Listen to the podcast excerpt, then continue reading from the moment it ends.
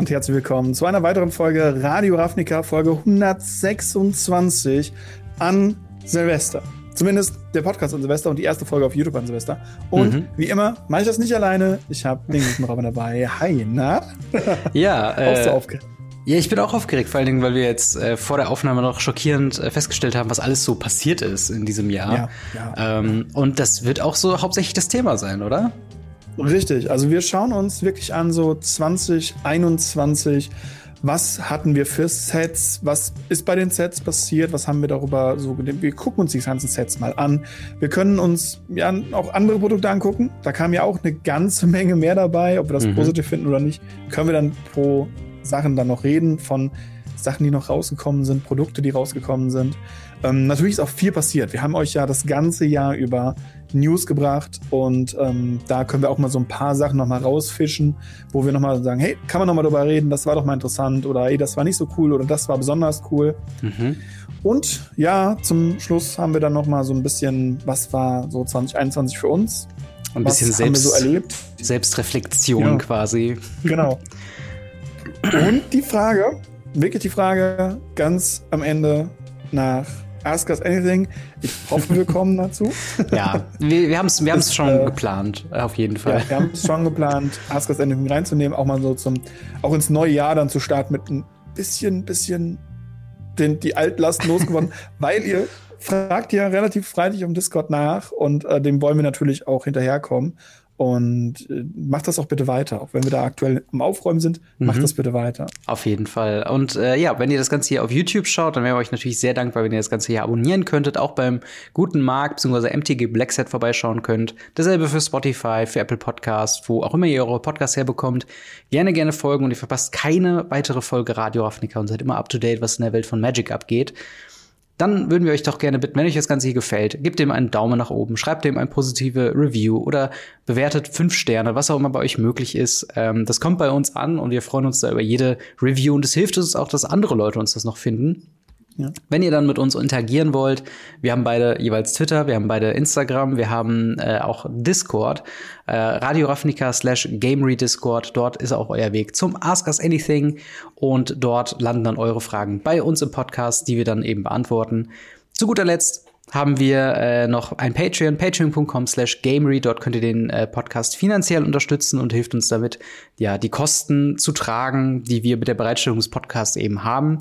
Äh, außerdem bekommt ihr den Podcast in voller Videolänge, sobald er fertig ist, äh, quasi zur Verfügung gestellt und äh, ein bisschen früher, wie gesagt, als alle anderen. Und aber damit quasi aus dem Weg, würde ich sagen, steigen wir schon mal ins erste äh, Thema ein. Und zwar Du hast ja so ein bisschen die Folge heute vorbereitet. Wir wollen erstmal uns so ein bisschen die Hauptsets angucken. Ist das richtig? Ja, ich würde, ich würde ganz, ganz blank angehen.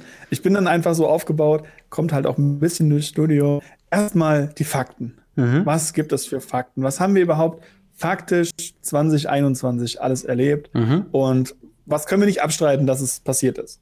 Und das sind nun mal Magic-Sets. Und davon hatten wir echt cool. Und angefangen haben wir ja im Februar mit Kaltheim tatsächlich.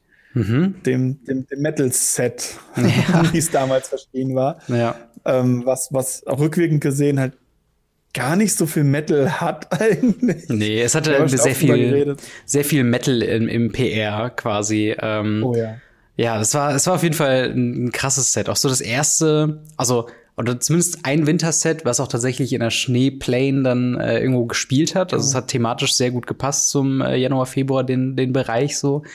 Ähm, wollen, wollen wir erst alle Sets einmal durchgehen und dann auf jedes Set eingehen oder wollen wir jetzt schon kurz über Kaltheim reden? Ich würde sagen, wir gehen chronologisch über Kaltheim. Okay, ja, aber wie hat, wie hat dir das Set denn gefallen, so jetzt rückwirkend? Meinst du, es hat so einen, so einen krassen bleibenden Eindruck bei den Leuten irgendwie hinterlassen?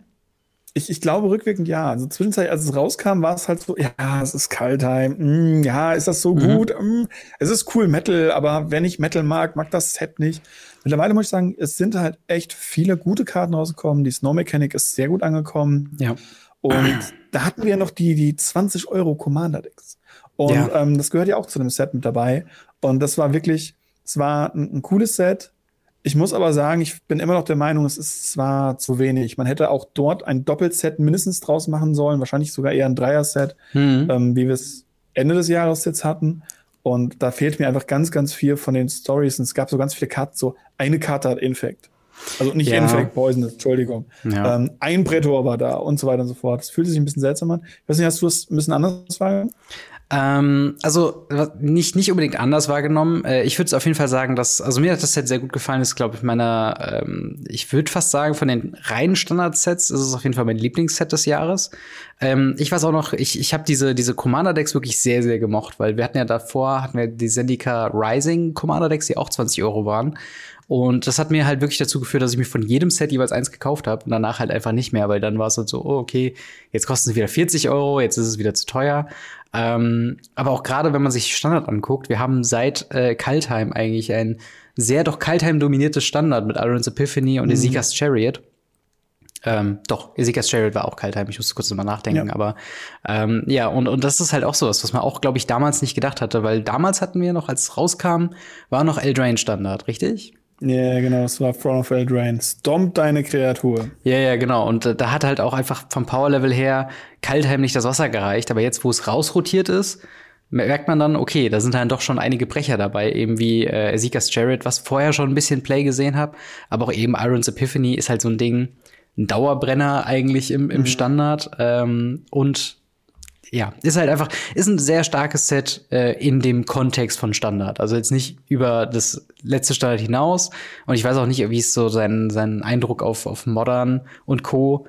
gemacht hat. Eigentlich fast, glaube ich, keinen. Also gibt nicht wirklich. Ganz, ganz wenig. Äh, es gibt so ein, zwei Karten, die vielleicht Relevanz gezeigt haben, aber grundsätzlich relativ wenig. Ähm, was ich ganz witzig fand, war, wenn man es rückwirkend betrachtet, dass es den Prätor, der da drin war. Ja Warren Klecks. Dass es den in Phyrexianisch gab. Mhm. Das war ja damals so ein, oh mein Gott, es gibt den in Phyrexianisch. Voll besondere Sachen und so. und äh, ja, das, das war tatsächlich auch eine, eine, eine ganz wilde Zeit, fand ich, fand ich. Und das, ja, vor allen Dingen auch sehr witzig. Vor allen Dingen auch gerade was mir so kartenmäßig angeht, haben wir eigentlich einen sehr schönen, äh, eine sehr schöne Herangehensweise, was die Dual Lands angeht, weil hier mhm. wurde ja das Cycle von ähm, den Pathways vollendet, äh, was in Zendika Rising, glaube ich, angefangen hat mit den Dual Flip genau. äh, Lands, was wir auch übrigens Flip Lands oder beziehungsweise Flip Kartenmäßig gesehen haben, sind natürlich die MDFCs. Das erste Mal, mhm. wo auf der anderen Seite kein Land war, wie es halt in Zendika Rising war, sondern auf der anderen Seite war dann, ähm, das waren die Götter hauptsächlich, ne? Das war halt quasi jeweils hier Thoralf ja. oder ähm, oder der, der, wie heißt immer das Schwert? Der Vier-Mana-Typ. ich komme gerade nicht auf. Nee, da, da war der, auf ja, der einen Seite war halt quasi ein äh, Zwei-Mana-Artefakt, äh, Equipment, und auf der anderen Seite war es ein Vier-Mana, der dann irgendwie mit Equipments zusammengearbeitet hat. Mhm. Äh, und das war auch irgendwie eine spannende Zeit. Auch der Trailer damals, ja. das war ähm, ich ging, mit Tibalt, ja. Genau, mit Tibalt. Ja, und natürlich Tibalt, die Karte schlechthin oh. und Tibalt's Trickery, die Stimmt. Karten, die halt ganz viel Quatsch gemacht haben, ganz am Anfang. Genau, was ja auch dann ah, wo, wo halt Sachen designt wurden, wo man dann nachher gesagt hat, okay, das funktioniert halt so gar nicht in Modern, auch so dieser Valky mhm. Cascade Flip Trick. Ähm, das war eine, eine wilde Zeit. Das hat so ein bisschen, damals haben wir noch, glaube ich, gedacht, dass es so ein bisschen so broken wird wie Companion damals, bevor es halt erratet mhm. wurde, oder? Ja, sie, sie haben es ja gerade. Also für die Leute, die es nicht wissen, wir haben ja auch einige Leute, die äh, erst relativ spät angefangen mhm. mit Magic, also dieses Jahr. Ähm, ganz kurz, es gab äh, damals die Regelung, dass wenn man eine Kaskadenzauber gespielt hat mhm. und ein MDFC getroffen hat, also ein äh, Modal Dual-Faced Card, also mhm. eine Karte, eine doppelseitige Karte, ganz doof gesagt, eine doppelseitige Karte, ja. die halt auf einen der beiden Seiten gespielt werden kann, dann konnte man, wenn man reinkaskadiert hat, wo man eben von oben von seinem Deck Karten aufdeckt, bis man eine Karte trifft mit weniger Mana-Kosten, mhm. konnte man diese Karte auswählen und dann durfte man sich entscheiden, ob man die Frontseite oder die Backseite spielt. Hat dazu geführt, dass Leute in der dritten Runde den äh, Valky, also den, den Tibalt, die Version von dem genau. Valky, ins Spiel gebracht haben als Planeswalker, was sehr, sehr mächtig war. Und ähm, das wurde mittlerweile erratet, das geht mittlerweile nicht mehr. Genau, es ist halt so ein bisschen weird, weil ich glaube, als ich es zum ersten Mal gesehen habe, habe ich so, also es ist, wie es jetzt erratet wurde, ist quasi so, wie man es erwarten würde, dass man halt äh, die CMC der Seite quasi vorher aktivieren musste mit Cascade, die ähm, von der Seite, die man spielen will. Also ich glaube, Valky mhm. war zwei Mana, äh, Tibalt war sechs Mana. Das heißt, man müsste einen sieben Mana Spell Cascaden, also mit Cascade casten und dann könnte man auch beide mhm. Seiten spielen, wenn man will. Aber äh, genau. ja, wie gesagt, also dann halt Turn 2 oder 3 oder wann auch immer quasi ein 6 Mana Planeswalker.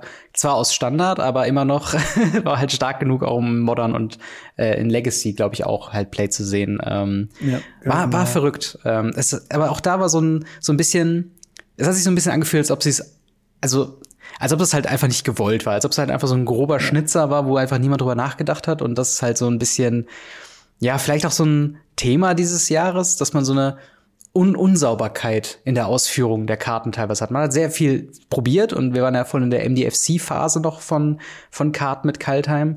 Aber irgendwie hat man da schon gemerkt, irgendwie ist das unsauber umgesetzt und irgendwie ist es nicht so, nicht so eine runde Sache, wie man es vielleicht von, von anderen äh, Sets irgendwie gewöhnt ist.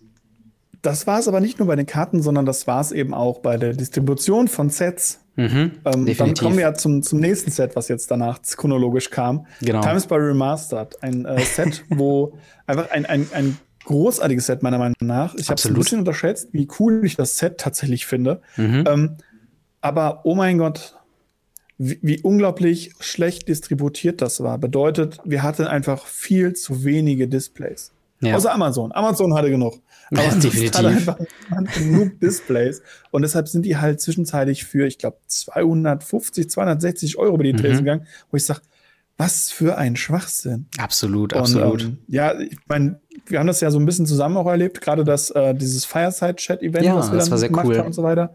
Ähm, wie, wie hast du das Set erlebt? War das, war das für dich so was Besonderes, dadurch, mm. dass wir halt sehr involviert waren oder ja, Oder also das, das auch so, war zu wenig. nee, das, der Fireside-Chat, der hat auf jeden Fall, ähm, der hat auf jeden Fall so ein bisschen auch äh, ge gezeigt, wie cool man halt auch mit so, so Werbemaßnahmen quasi umgehen kann, dass man da gar nicht Sachen unbedingt so krass hochhypen muss, wie es vielleicht manchmal den Anschein hat, dass es nicht immer die super broken Karte schlechthin sein muss, sondern dass wir halt einfach über das Thema Nostalgie und diesen, diesen Old Border Frame auch ganz viel gesprochen haben, der da eingeführt wurde. Ja. Ähm, und Times Story Remastered es, es wirkt halt lustigerweise wirklich aus der Zeit gefallen, weil es ja wirklich einer dieser wenigen Sets waren, die ausschließlich und nur Draft Booster bekommen haben. Da gab es keine Set Booster, oh ja, keine Collector Booster, kein gar nichts. Es war ein reines Set, ähm, was halt rauskam und dann war es auch irgendwie schon wieder komplett vergessen, weil es gab keinen mhm. Support, es gab kein, keine Ahnung, Special Arena Set drumherum, es gab keine, äh, zumindest meine ich, dass es das nicht auf Arena kam, irgendwelche Special Border oder Skins für Karten, die da irgendwie beide Male drin sind oder so. Das war halt wirklich so ein Ding, das hat sich so ein bisschen angefühlt, wie das hatten sie noch auf der Halde liegen und jetzt haben wir sie gerade noch einen Slot, wo man es reinschieben kann.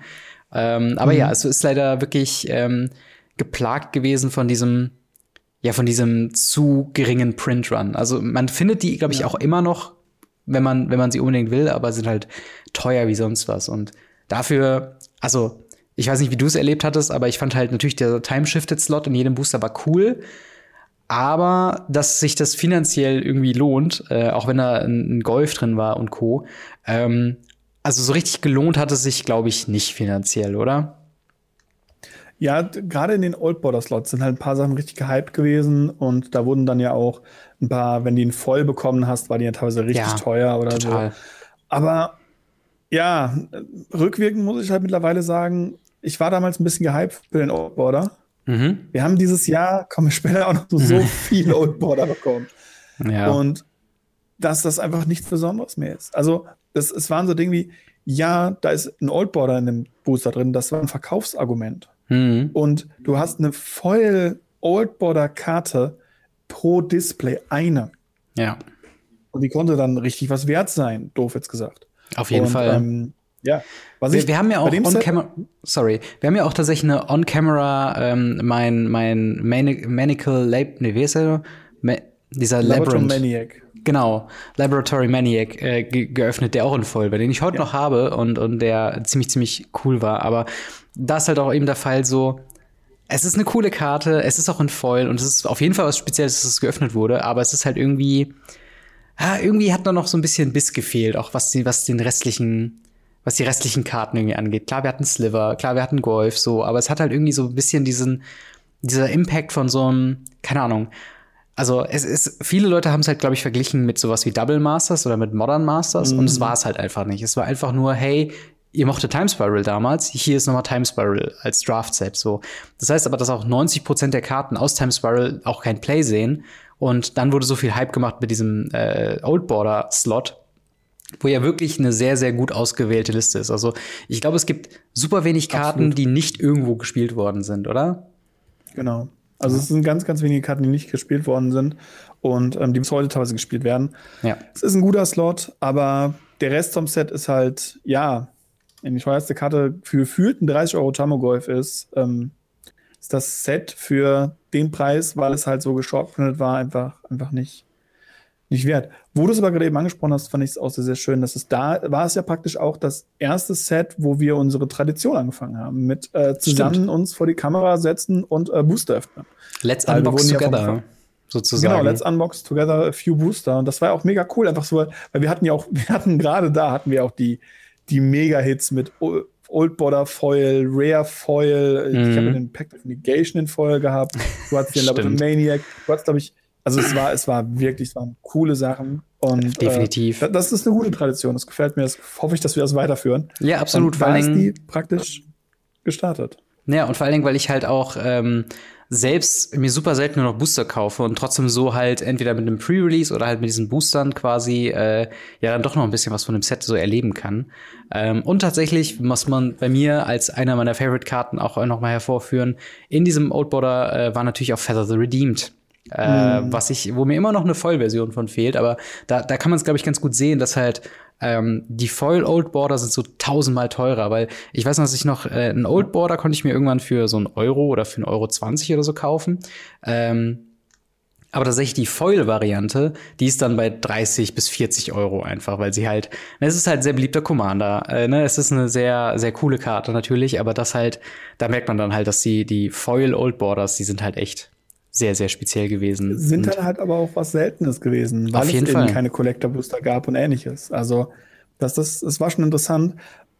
Genauso wie beim nächsten Set, wo halt ganz viele Karten sehr hoch eingestiegen sind, aber weil ja. es dann irgendwann einfach nichts Besonderes mehr war, die Karten einfach in den Boden gefallen sind.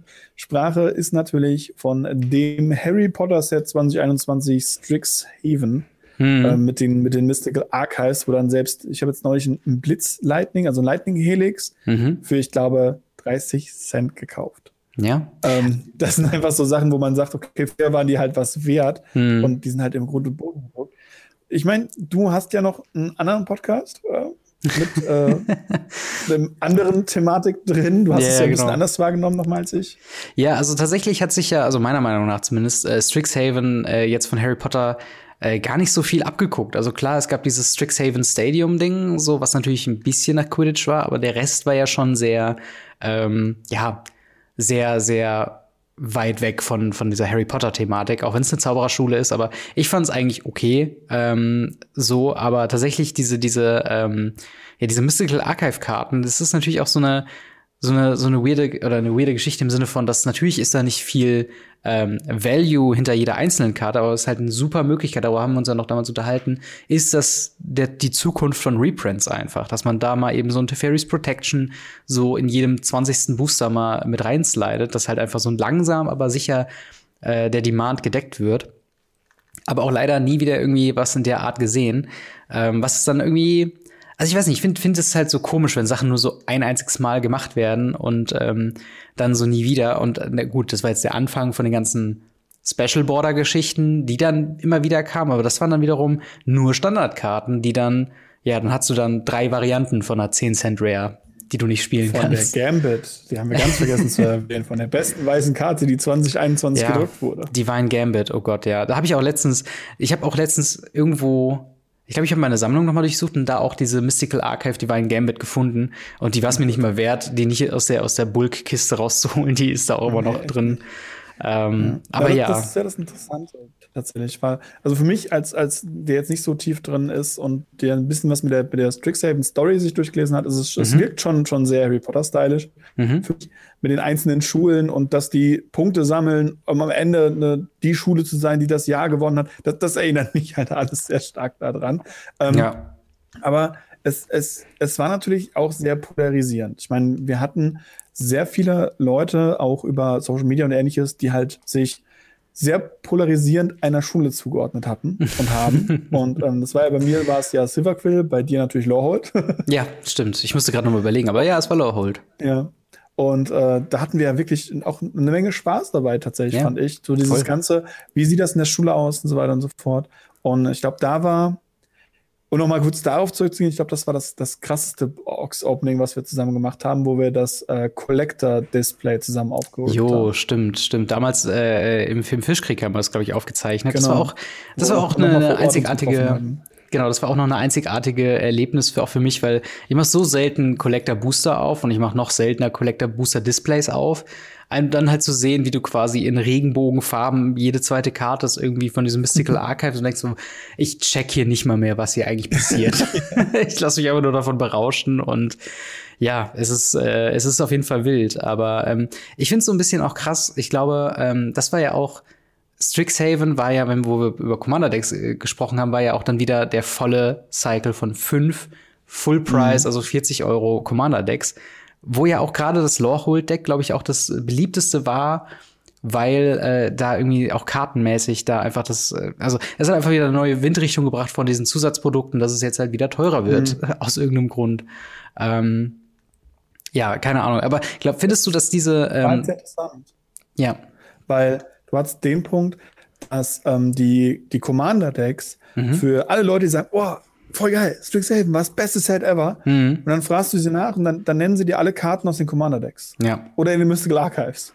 Das, das, das Set selber, Stimmt. die Karten, die selber im Set drin sind. Klar, du hast lustige Interaktionen, wie zum Beispiel die Witch oder den Apprentice von, äh, von den Schwarz-Grün. Ja, mit Magecraft, diese Legacy-Kombo, ne? Genau, die mit Magecraft, die in manchen Formaten ein bisschen ausgerastet sind. Mhm. Aber ansonsten ist das halt immer so, ja, okay, du hast Expressive Iteration. Ja. Und das ist die teuerste Karte gefüllt von dem ganzen Set, weil die kostet irgendwie mittlerweile 7 oder 8 Euro. Mhm. Und danach kommen dann die Mythics und Rares und denkst dir so, ja, okay, die Commander-Decks sind halt hier das Coole. Mhm. Und die Leute haben, glaube ich, noch nicht ganz so verstanden, dass die Commander-Decks, und das wurde ja immer mehr gemacht, separiert von dem Set irgendwie gesehen werden mussten. Mhm. Absolut, Also absolut. Gerade, da kommen wir ja später zu. Ähm, aber gerade jetzt, wo sie halt angefangen haben, noch zusätzliche Karten in die Booster die nicht zum Set gehören. Das hat hier noch nicht angefangen, das hat später angefangen. Mhm. Aber das, das musste man, glaube ich, sehr separiert verstehen. Und das Strixhaven Booster, also da, gerade das Draft Booster, war, glaube ich, unendlich schlecht bis auf die Archives.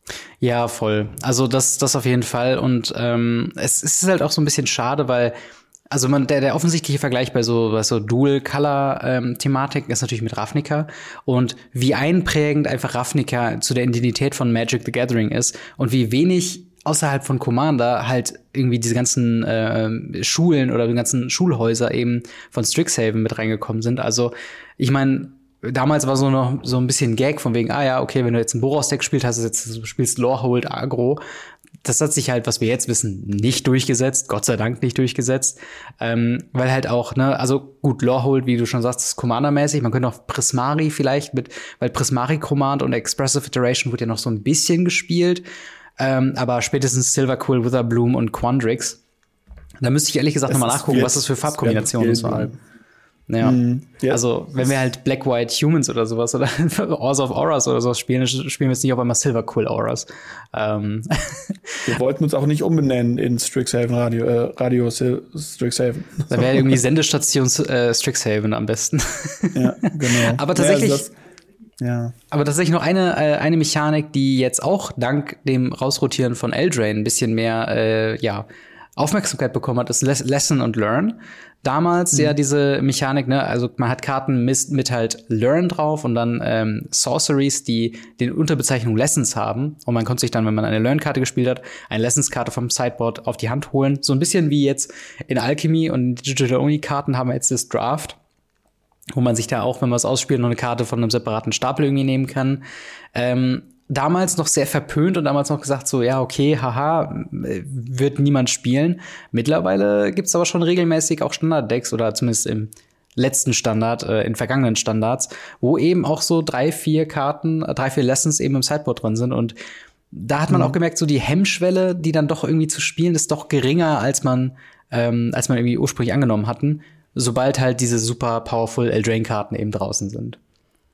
Ja, genau. Es ist halt, sobald die, die großen Powerhäuser raus sind, ist es so, dass man eben dann schaut, was ist das nächstbeste Gute. Mhm. andersrum, ach, die Überleitung heute. Andersrum ist es, wenn in ein Format ein großes Powerhouse reinkommt. Und zwar mit Modern Horizons 2. Oh Gott, ähm, ja. Für mich persönlich mein unterschätztes Set. Ich habe es zwischenzeitlich ganz liebevoll Commander Legends 2 genannt. Mhm. Ich glaube, es hat nirgendwo so wenig Impact wie bei Commander.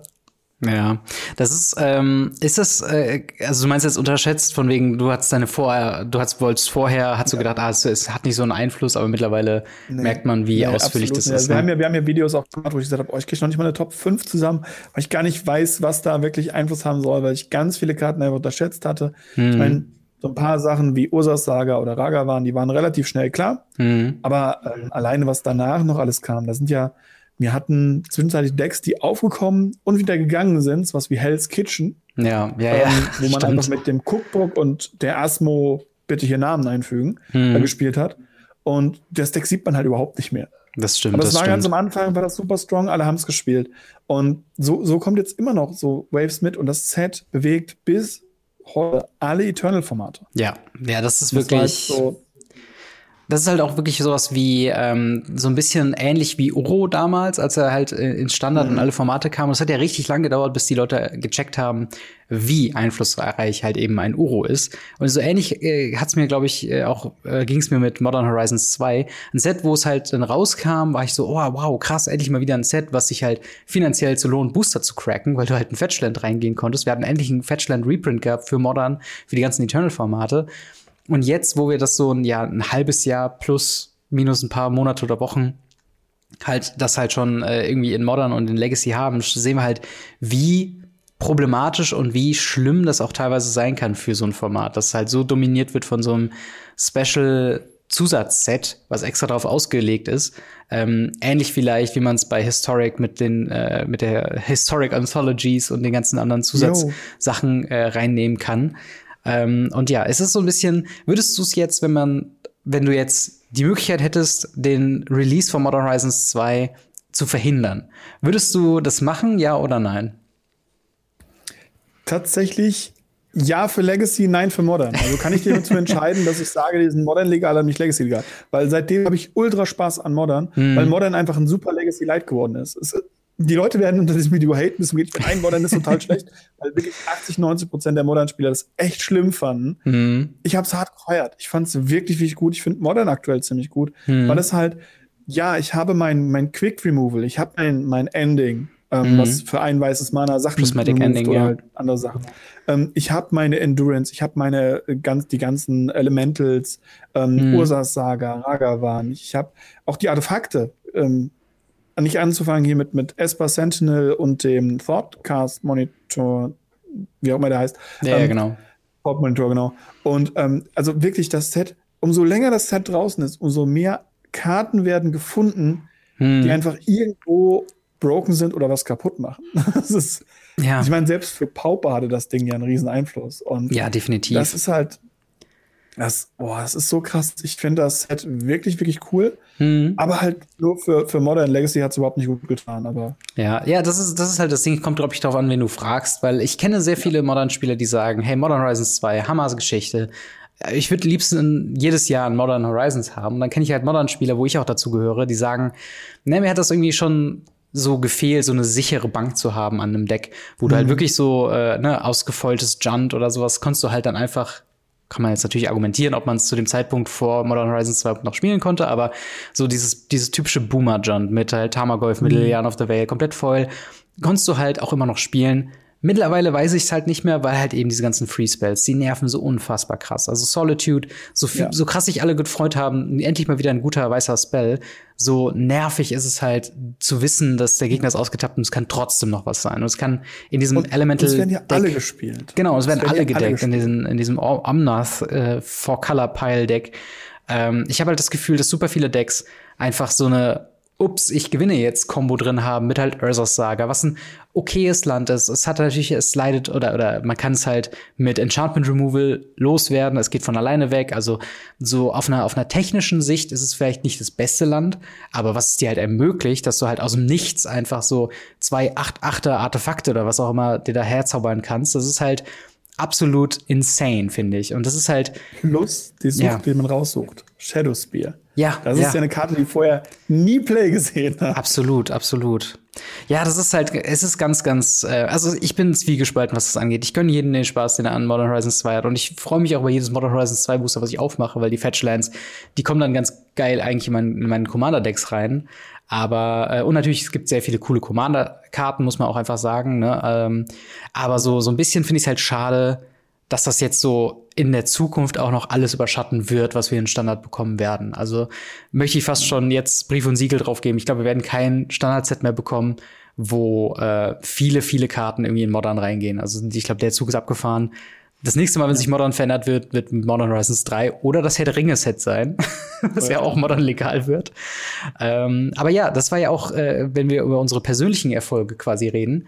Ähm, wir hatten ja noch eine spezielle Karte bekommen von Wizards of the Coast. Äh, willst genau. du dazu noch ein bisschen was erzählen, wie das damals für dich war? Großartig. ähm, wir hatten zusammen mit dem Commander Kompass und mit äh, Solaris, ähm, sehr, sehr mhm. liebe Content Creator Kollegen von uns, zusammen Absolut. eine Preview-Karte bekommen von Wizards. Und zwar die äh, Heliots Hall. Großartig. Ja, ich, Hall ich, of Heliots Generosity, glaube ich, genau, heißt es. Genau. Und äh, ich, ich habe sie zweimal, zweimal da oben liegen gegradet, einmal ist sie noch nicht gegradet.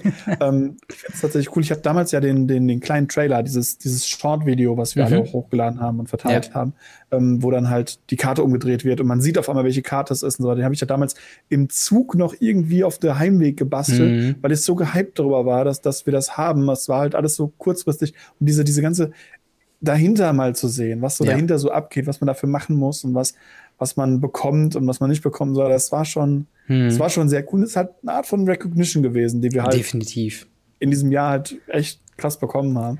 Absolut. Ähm, ich weiß nicht, wie sehr wir da uns darüber gefreut haben, wo ich, weil ich hab, das wusste es ja vor dir, mm, ja. weil ich dann noch Nachrichten gesagt habe, ey, Robin, du musst, du musst Discord, du musst online kommen. Ja. ja, absolut. Das war auf jeden Fall eine, eine krasse Geschichte einfach, weil äh, es ist halt so, ne, wenn jeder Content Creator merkt natürlich bei jeder Spoiler-Season, okay, der und der wird eingeladen, der und der bekommt eine Karte, der und der eine Karte. Und auf einmal zu sehen, dass so Radio Ravnica natürlich neben Solaris und Commander Kompass dann auf der Wizards-Seite dann genannt wird, an dem und dem Datum wird da was revealed, ähm, fand ich halt einfach auch krass. Und dieses ganze Zusammenarbeiten, das Timing, wir hatten ja auch eine, eine Bonusfolge, wo dann der Jochen vom Commander Kompass bei uns war und wir darüber geredet ja. haben, was die Möglichkeiten von dieser Karte ist. Es war eine spezielle Karte, es war jetzt nicht im, im Hauptset drin, sondern im Reprint-Slot von ähm, Set und Collector Boostern, richtig? Nur Collector Booster. Nur Collector Boostern, okay. Aber Nur es war halt auch. eine Old Border es war auch, auch Old Border, wo wir zum zweiten Set kommen, was Old Border Karten quasi reingebracht hat. Ähm, aber ja, es war, es war eine Hammer-Aktion und ich meine, wenn nicht Modern Horizons 2, das, also Modern Horizons 2 ist, glaube ich, ein starker Kandidat für das einflussreichste Set 2021, meiner Meinung nach. Und davon Teil gewesen zu sein mit dieser, äh, mit dieser, mit diesem Preview, finde ich halt Hammer. Also das wird das sein, das werde ich mir niemals, also selbst wenn, wir, selbst wenn wir morgen aufhören würden, Radio Ravnica zu machen, wird das, glaube ich, immer was sein, was irgendwo im Resümee oder so steht, weil ich da wirklich sehr, sehr stolz ja. drauf bin und froh bin, dass wir das äh, machen konnten. Absolut. Ähm, Genau, und äh, dann, äh, dann ging es ein bisschen wieder, also nach, dem, nach der Hochphase, wo alle ausgerastet sind, oh, Modern Horizon 2 Power Level, krass, wie geht's ab? Dann kam äh, Dungeons and Dragons, Adventure of the Forgotten Realms. Ähm, ich habe mal mitbekommen, du hast starke Meinung dem Set gegenüber. Wie, find, wie fandst du das denn? also fangen wir, fangen wir ganz natürlich an. Es war auch ein Set, wo wir beim Preview-Event mit dabei waren. Stimmt, stimmt, ja. Was ich sehr cool fand. Ähm, damals fand ich das Set noch sehr okayisch mhm. und cool eigentlich, so auf Absence Arena war. Und dann ist das ganz, ganz schnell den Bach runtergegangen. Mittlerweile muss ich sagen, ähm, es hat sich ein bisschen gedreht. Es gibt sehr, sehr viele Karten aus dem Set, die auch Spiel sehen, ähm, die auch stark genug sind, in Legacy, in Modern, in Pioneer, in Standard gespielt zu werden. Mhm. Aber ich finde das Set immer noch sehr, sehr schlecht designt mhm. und für einen Magic-Spieler. Mhm. Es tut das, was es tun sollte, und zwar ein PR-Gag sein, um einen Standard, äh, um einen Leute, die aus einem D&D, einen Standard-D&D-Spieler dazu zu bewegen, Magic zu spielen. Dafür mhm. ist das großartig. Es war das zweite Set in der Magic History, beziehungsweise das dritte Set, was top-down designt wurde. Mhm. Das andere sind einfach Sets, naja, Homelands und Kamigawa. Mhm. Das ist beides nicht so die Home Run-Sets gewesen. und D&D ist das auch nicht. Sie hätten D&D einfach ein prima Zusatzset machen können. Hm. Wir hätten es tauschen können mit äh, in den Times by Remastered Slot. Ja. Und hätten damit, wie sie es jetzt ja auch machen mit dem Baldur's Gate, was wir bekommen, was ja auch ein Zusatzset ist. Ja. Damit können sie all in gehen. Sie können coole Karten drucken. Sie können wirklich auch mal abstruse Sachen machen. Aber dass wir Würfeln im Standard bekommen mit einem Mhm. W20 oder einen Dungeon machen, wovon wir die Dungeon-Karten nicht fest haben, weil das Token sind, die wir ablaufen, die wir aber nicht dabei haben, wodurch ich Pre-Release Karten spielen konnte, die nicht funktioniert haben, die dann auch noch, wenn ich sie mal rausgesucht habe, teilweise falsch waren und grausames Set. Ich weiß, du Ja. hast ein bisschen, ein bisschen eine lockere Meinung dazu, aber für mich ist das wirklich das schlechteste Set, was wir haben. Ja, es ist, also es ist auf jeden Fall kein, kein Kandidat für das beste Set 2021. Äh, aber ich muss sagen, wir haben viele, viele Sachen wirklich daraus gefallen. Also es ist wirklich so diese, äh, es gab nicht, nicht alle Mechaniken haben super gezündet. Ich fand auch das Roll, die äh, 20 fand ich ein bisschen zu forciert und zu sehr. Also Magic ist normalerweise sehr gut, irgendwas zu adaptieren. Äh, sprich, äh, zum Beispiel die, die ähm, Walking Dead Secret Lair ist so ein Fall, wie man Persönlichkeiten oder wie man das in Mechaniken übersetzt. Und das ist Roll 20 fand ich dann ein bisschen sehr, sehr, sehr krass so wörtlich genommen einfach, wo es halt vielleicht sowas wäre wie, ähm, keine Ahnung, dass es halt eine andere Art von, von Chance geht. Oder wenn dein Life-Total Weißt du, wenn du, dass du dann quasi dein Life-Total ist quasi, weil es ja auch oft als Würfel dargestellt ist, das ist die Nummer, die du dann hast. Und dann hast du irgendwie, wenn dein Life-Total 15 ist, bekommst du drei Leben. Wenn du ein Life-Total 10 ist, bekommst du fünf Leben. Oder sowas in der Art. Also das ist halt, dass du die, die, dieses Tip with the Head, dieses, diese Verbeugen vor der originalen äh, Source, quasi, dass es immer noch drin ist, aber nicht so on the nose. Genauso wie die Dungeon-Mechanik, das Venture into the Dungeon. Auch sowas, sehr viel Hype erzeugt. Es ist eine, es ist auch weird, dann diese Karten zu sehen, weil alleine eine Magic-Karte oder, oder ein Token ohne Artwork ist sehr, sehr komisch und sehr also es war einfach eine weirde, weirde Geschichte und halt auch irgendwie nicht so durchdacht, weil es hat halt nirgendwo wirklich Play gesehen. Also im, im, im Draft, im Limited war die, ähm, war die Treasure-Mechanik deutlich, deutlich beliebter und deutlich besser, weil es halt eben, ne, man cheatet Mana, man äh, kennt Treasure, wie sie funktionieren, schon deutlich besser. Man hat mehr Synergien durch äh, den, den äh, schwarzen und den roten Arm in quasi andere Archetypen mit rein. Dieses Venture into the Dungeon war einfach zu schlecht, muss man einfach sagen. Selbst in Limited hat das halt einfach nicht wirklich ähm, irgendwie wirklich gezogen. Und dann müssen wir uns halt gar nicht in Standard und äh, andere Formate irgendwie quasi überhaupt das einlassen, weil da das fällt halt sowieso komplett weg. So. Ähm, Und das ist halt einfach so ein bisschen das, was ich so schade finde. Ähm, was ich aber cool fand, waren die Klassen. Fighters Class, ähm, Ranger Class sind, glaube ich, halt einfach sehr, sehr gute ähm, Wege. Diese Übersetzung von du levelst halt auf, es ist ein Enchantment, es hat eine dauerhafte Wirkung und irgendwie kann man das ja auch sich übertragen auf sich selbst als Spieler. Also von wegen, ich spiele jetzt den Cleric und wenn ich das halt auf Level 3 gemacht habe, habe ich halt stärkere Effekte für mein Spiel als halt äh, mit Level 1. Und äh, das ist halt eben was, da fand ich das sehr gut übersetzt und halt dieses Würfeln und Dungeon, das war nicht so gut. Ähm, aber ja, das äh, auch da kamen wir ja wieder. Ähm, wie viele wie viele Commander Decks haben wir da bekommen? Waren es auch wieder vier? Vier. Vier Vier. Commander Decks. Äh, das war auch ein Venture, das war ein Beholder, ähm, ein Dragon und lasst mich nicht lügen, was das letzte war. Ich hab's schon nicht mehr am Schirm, es tut mir leid. Das war glaube ich einmal Das- Enchantments und äh, Auras und sowas. Ne? Enchantment, das war, das war sogar ziemlich gut. Ja. Ähm, und ja, bei den Commander Decks war es hierbei auch wirklich schwierig, weil sie halt in den Commander Decks nicht Hm. nur W20 Karten drin hatten, sondern auch mal Roll a D8, ja. also ein W8. Da wollten sie oder dann einen alles mit reinbringen D12er. sozusagen. Ne? Ja, wo ich auch gedacht habe, nein, also dann, dann bring's komplett im Commander. Dann mach doch ein komplettes Würfel-Commander, was total dämlich ist, weil du halt dem Commander voll am Würfeln bist. Ja. Mach das doch so, statt das irgendwie halbherzig im Set zu machen, dann im Commander auf.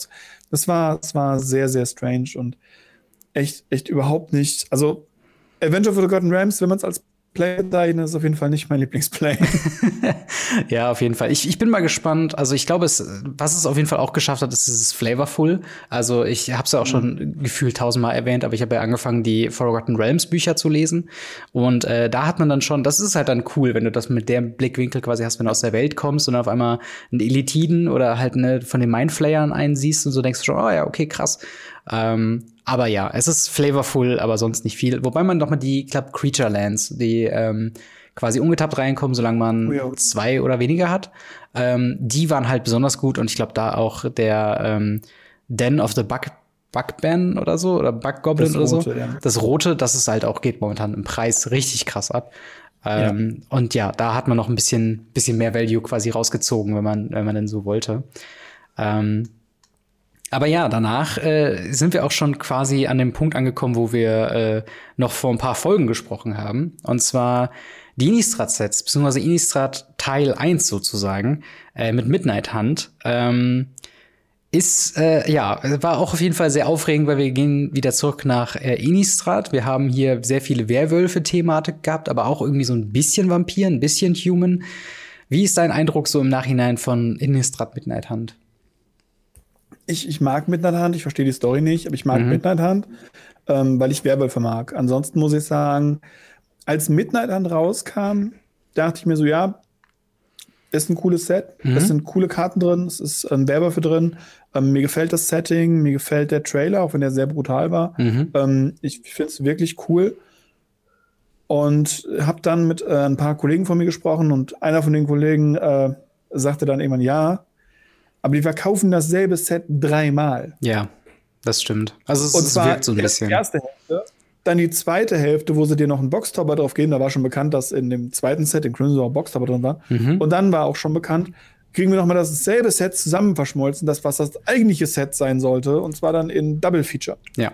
Und als, als mir das bewusst geworden ist, dass ich erst den kleinen Bruder, dann die große Schwester und dann den Vater kaufe, Mhm. ähm, doof jetzt gesagt, Ja. dann da, das hat so ein bisschen, bisschen die, die Freude aus dem Set rausgenommen.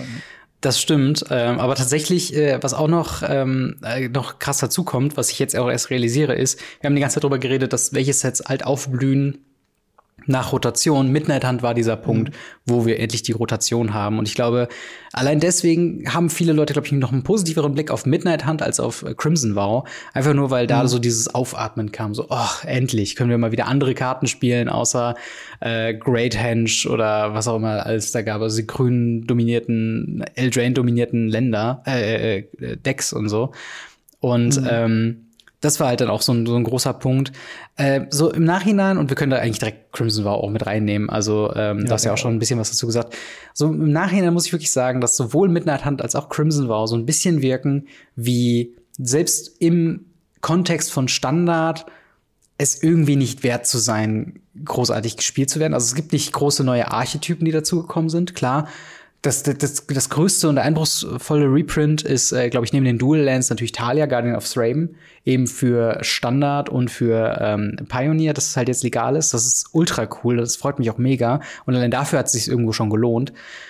Aber so der Rest, ähm, keine Ahnung. Ich habe irgendwann mal gesehen, dass halt die, die Top 5 gespieltesten Karten, äh, Top 5 gespielten Karten aus Midnight Hunt sind irgendwie, sind zwei äh, hier Consider und ich glaube irgendwie Play with Fire und dann halt der Rest sind alles Dual Lands. Also da merkt man auch schon, der, die der, Länder. Die Genau. Länder sind auch echt gut und echt schön. die Länder sind Hammer, auf jeden Fall. Also auch eine, auch eine schöne Herangehensweise, halt eine Alternative zu den, zu den Fastlands, halt jetzt quasi Slowlands zu haben, aber äh, erfüllen halt ihren Zweck. Und auch da wieder ein sehr schönes Ja. Beispiel von ein Cycle angefangen, im nächsten Set direkt den Cycle vollendet. Und wir haben nicht so was Weirdes wie mit manchen Cyclen heute noch, die irgendwie immer noch auf ihr, ihr Counterpart warten.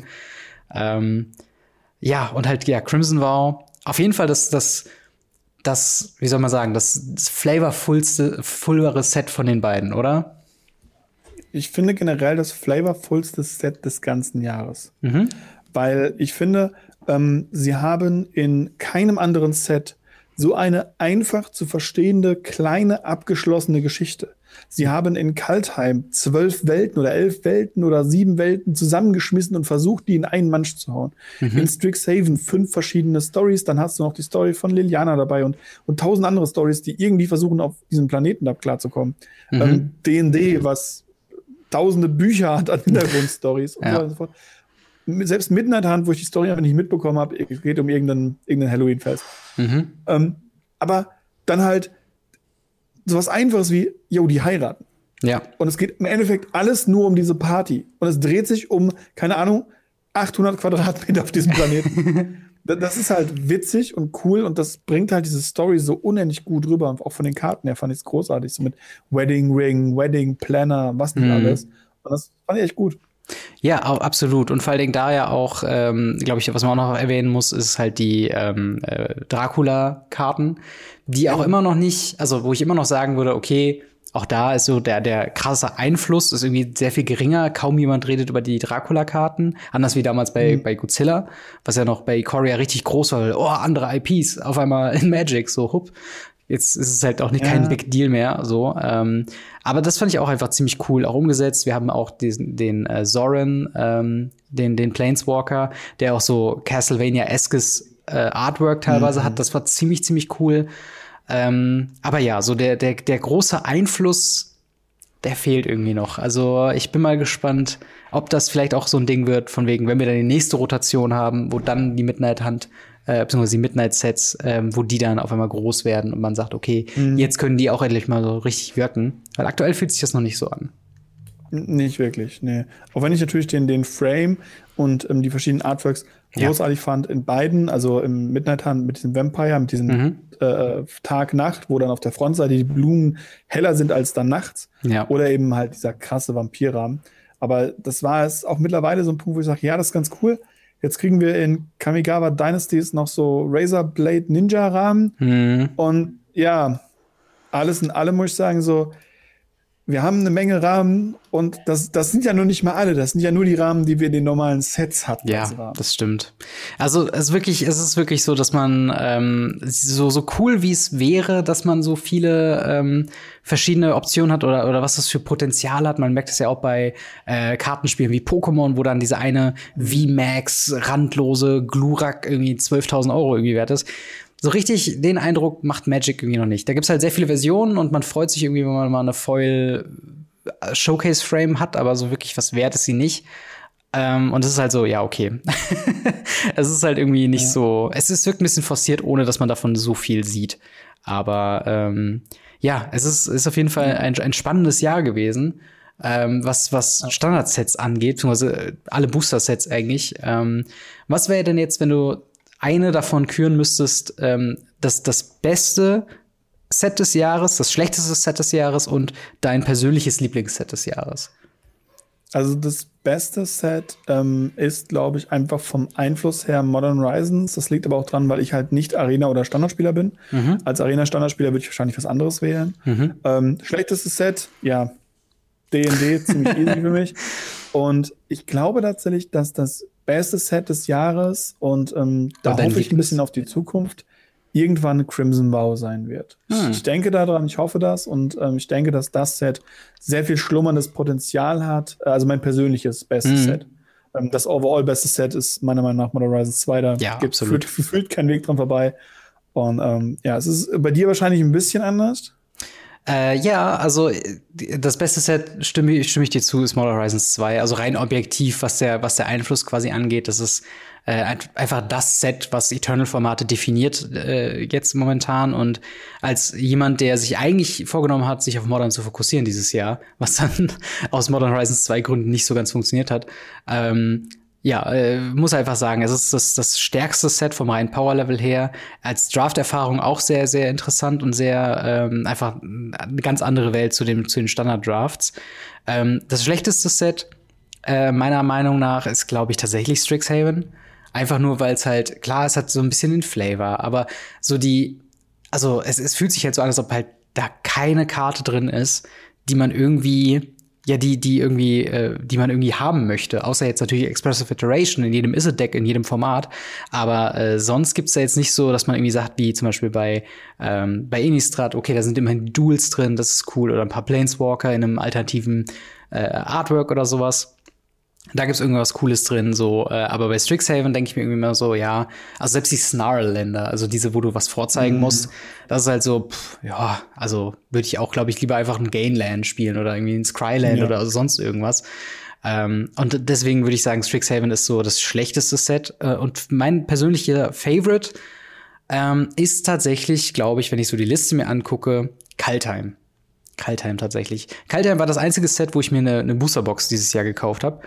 Und oh, ähm, das war halt dann wirklich was, das habe ich dann nochmal richtig zelebriert. Ich mag den Frame, ich mag, äh, ja, dass da so viele Tribes drin sind, es ist halt Elfen äh, und, und halt ne, die, die ganzen Wikinger-Thematiken, dieser Frame. Es gibt sehr starke Karten, die bis heute immer noch Play sehen, siehe Iron's Epiphany. Es gibt diese coolen MDFC-Karten, die immer noch irgendwo halt cool sind und die man zumindest in Commander ganz nett mal spielen kann. Ähm, und ja, es hatte die 20 Euro Commander-Decks, was halt auch ziemlich cool ist. Ach ja. ja, aber was, was ein Jahr auf jeden Fall. Das kann man, kann man definitiv mal so sagen. Äh, ich würde sagen, ja. wir gehen mal weiter zu den, äh, zu den sonstigen Produkten. Ähm, ich glaube, da müssen wir mit dem Elephant in the Room mal reden. Secret Lair. wie viel hatten wir und wie viel davon waren wirklich interessant? Wir hatten 45 Drops Secret ja. Lair. Wenn ihr mal überlegt, wie viele Wochen ein Jahr hat, heißt das, wir haben mehr Singulares bekommen als eine Woche. Ja. Als wir Wochen haben. Hm, nicht ganz, wir hatten Schwierig. 52 Wochen, aber es war halt so ungefähr, also etwas mehr als jede zweite Woche auf ja, jeden Fall. Okay.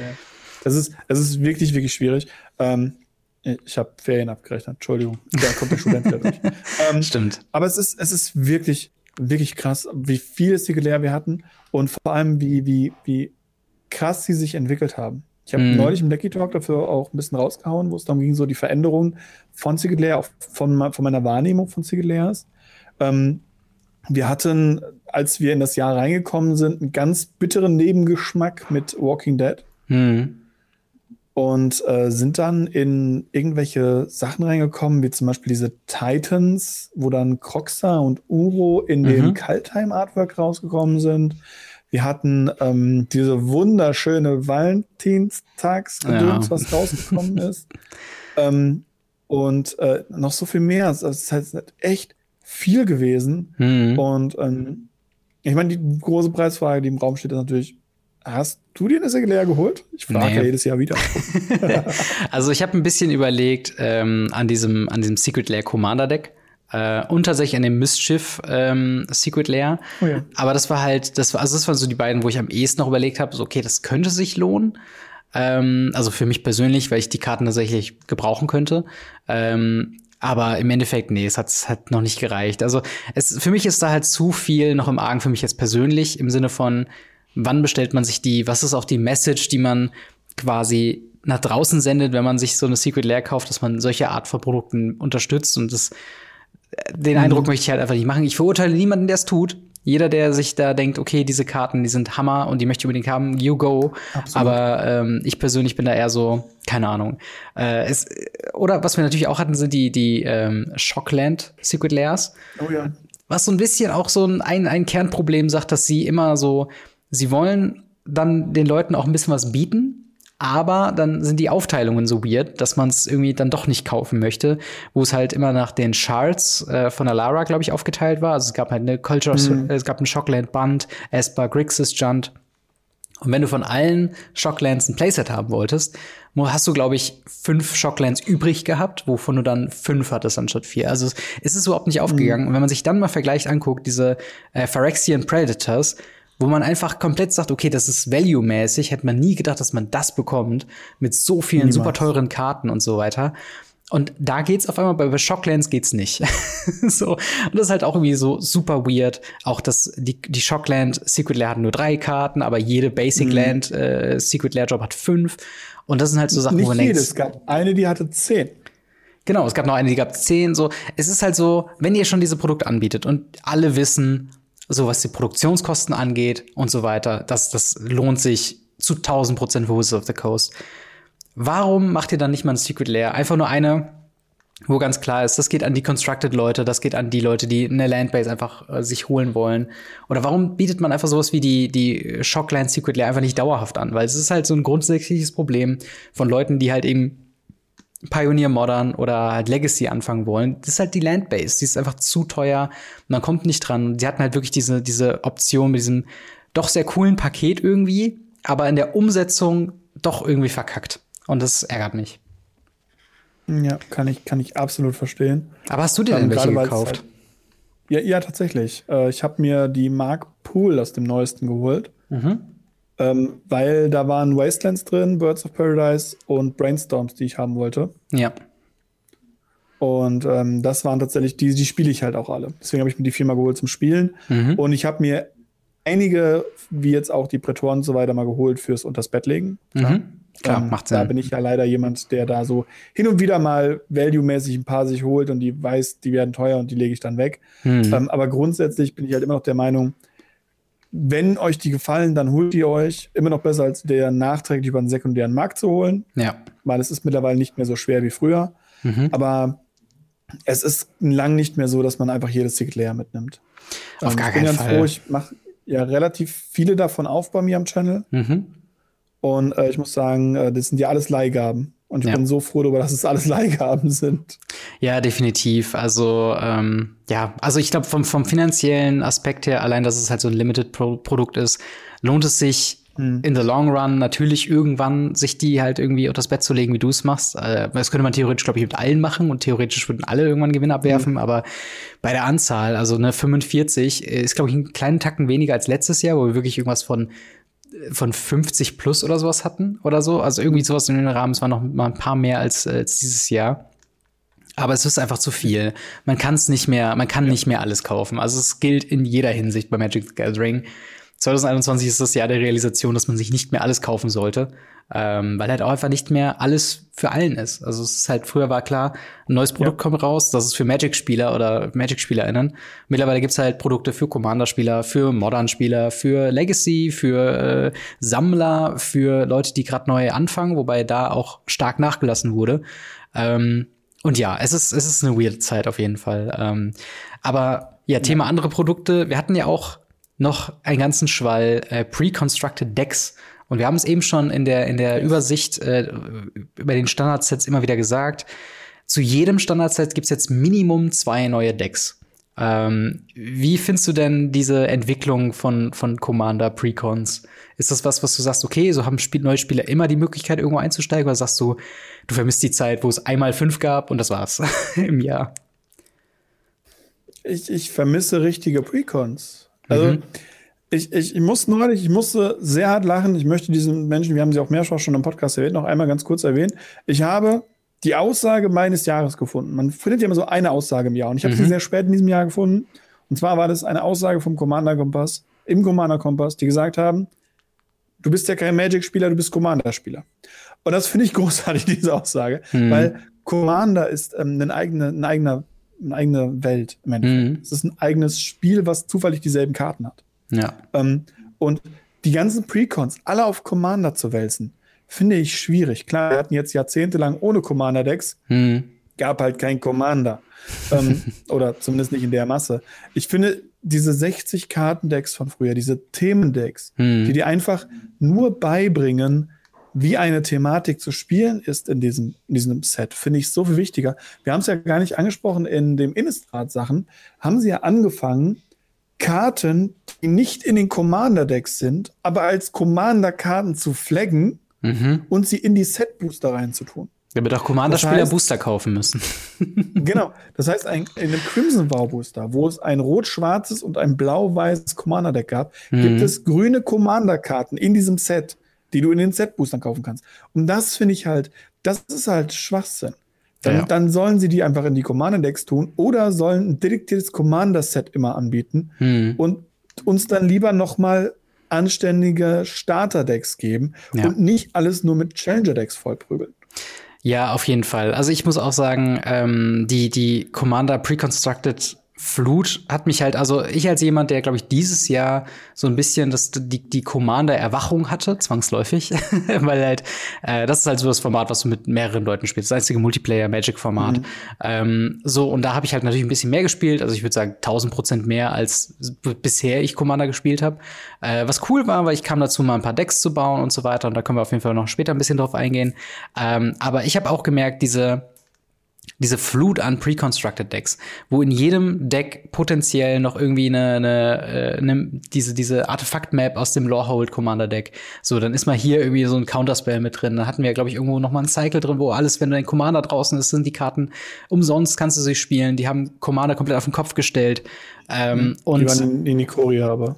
Ach so, ja, okay, das ist noch ein bisschen, ein bisschen weiter weg hin. Aber trotzdem habe ich irgendwie das Gefühl, dass in jedem, in jedem Commander-Deck haben, bemühen sie sich wirklich so, immer ein, zwei Sachen reinzustreuen, wo dann vielleicht der Commander-Spieler oder die Commander-Spielerin halt sagt so, hm, vielleicht kaufe ich es mir ja doch nur für die Karte mhm. und dann hat man noch ein Deck irgendwie zu spielen.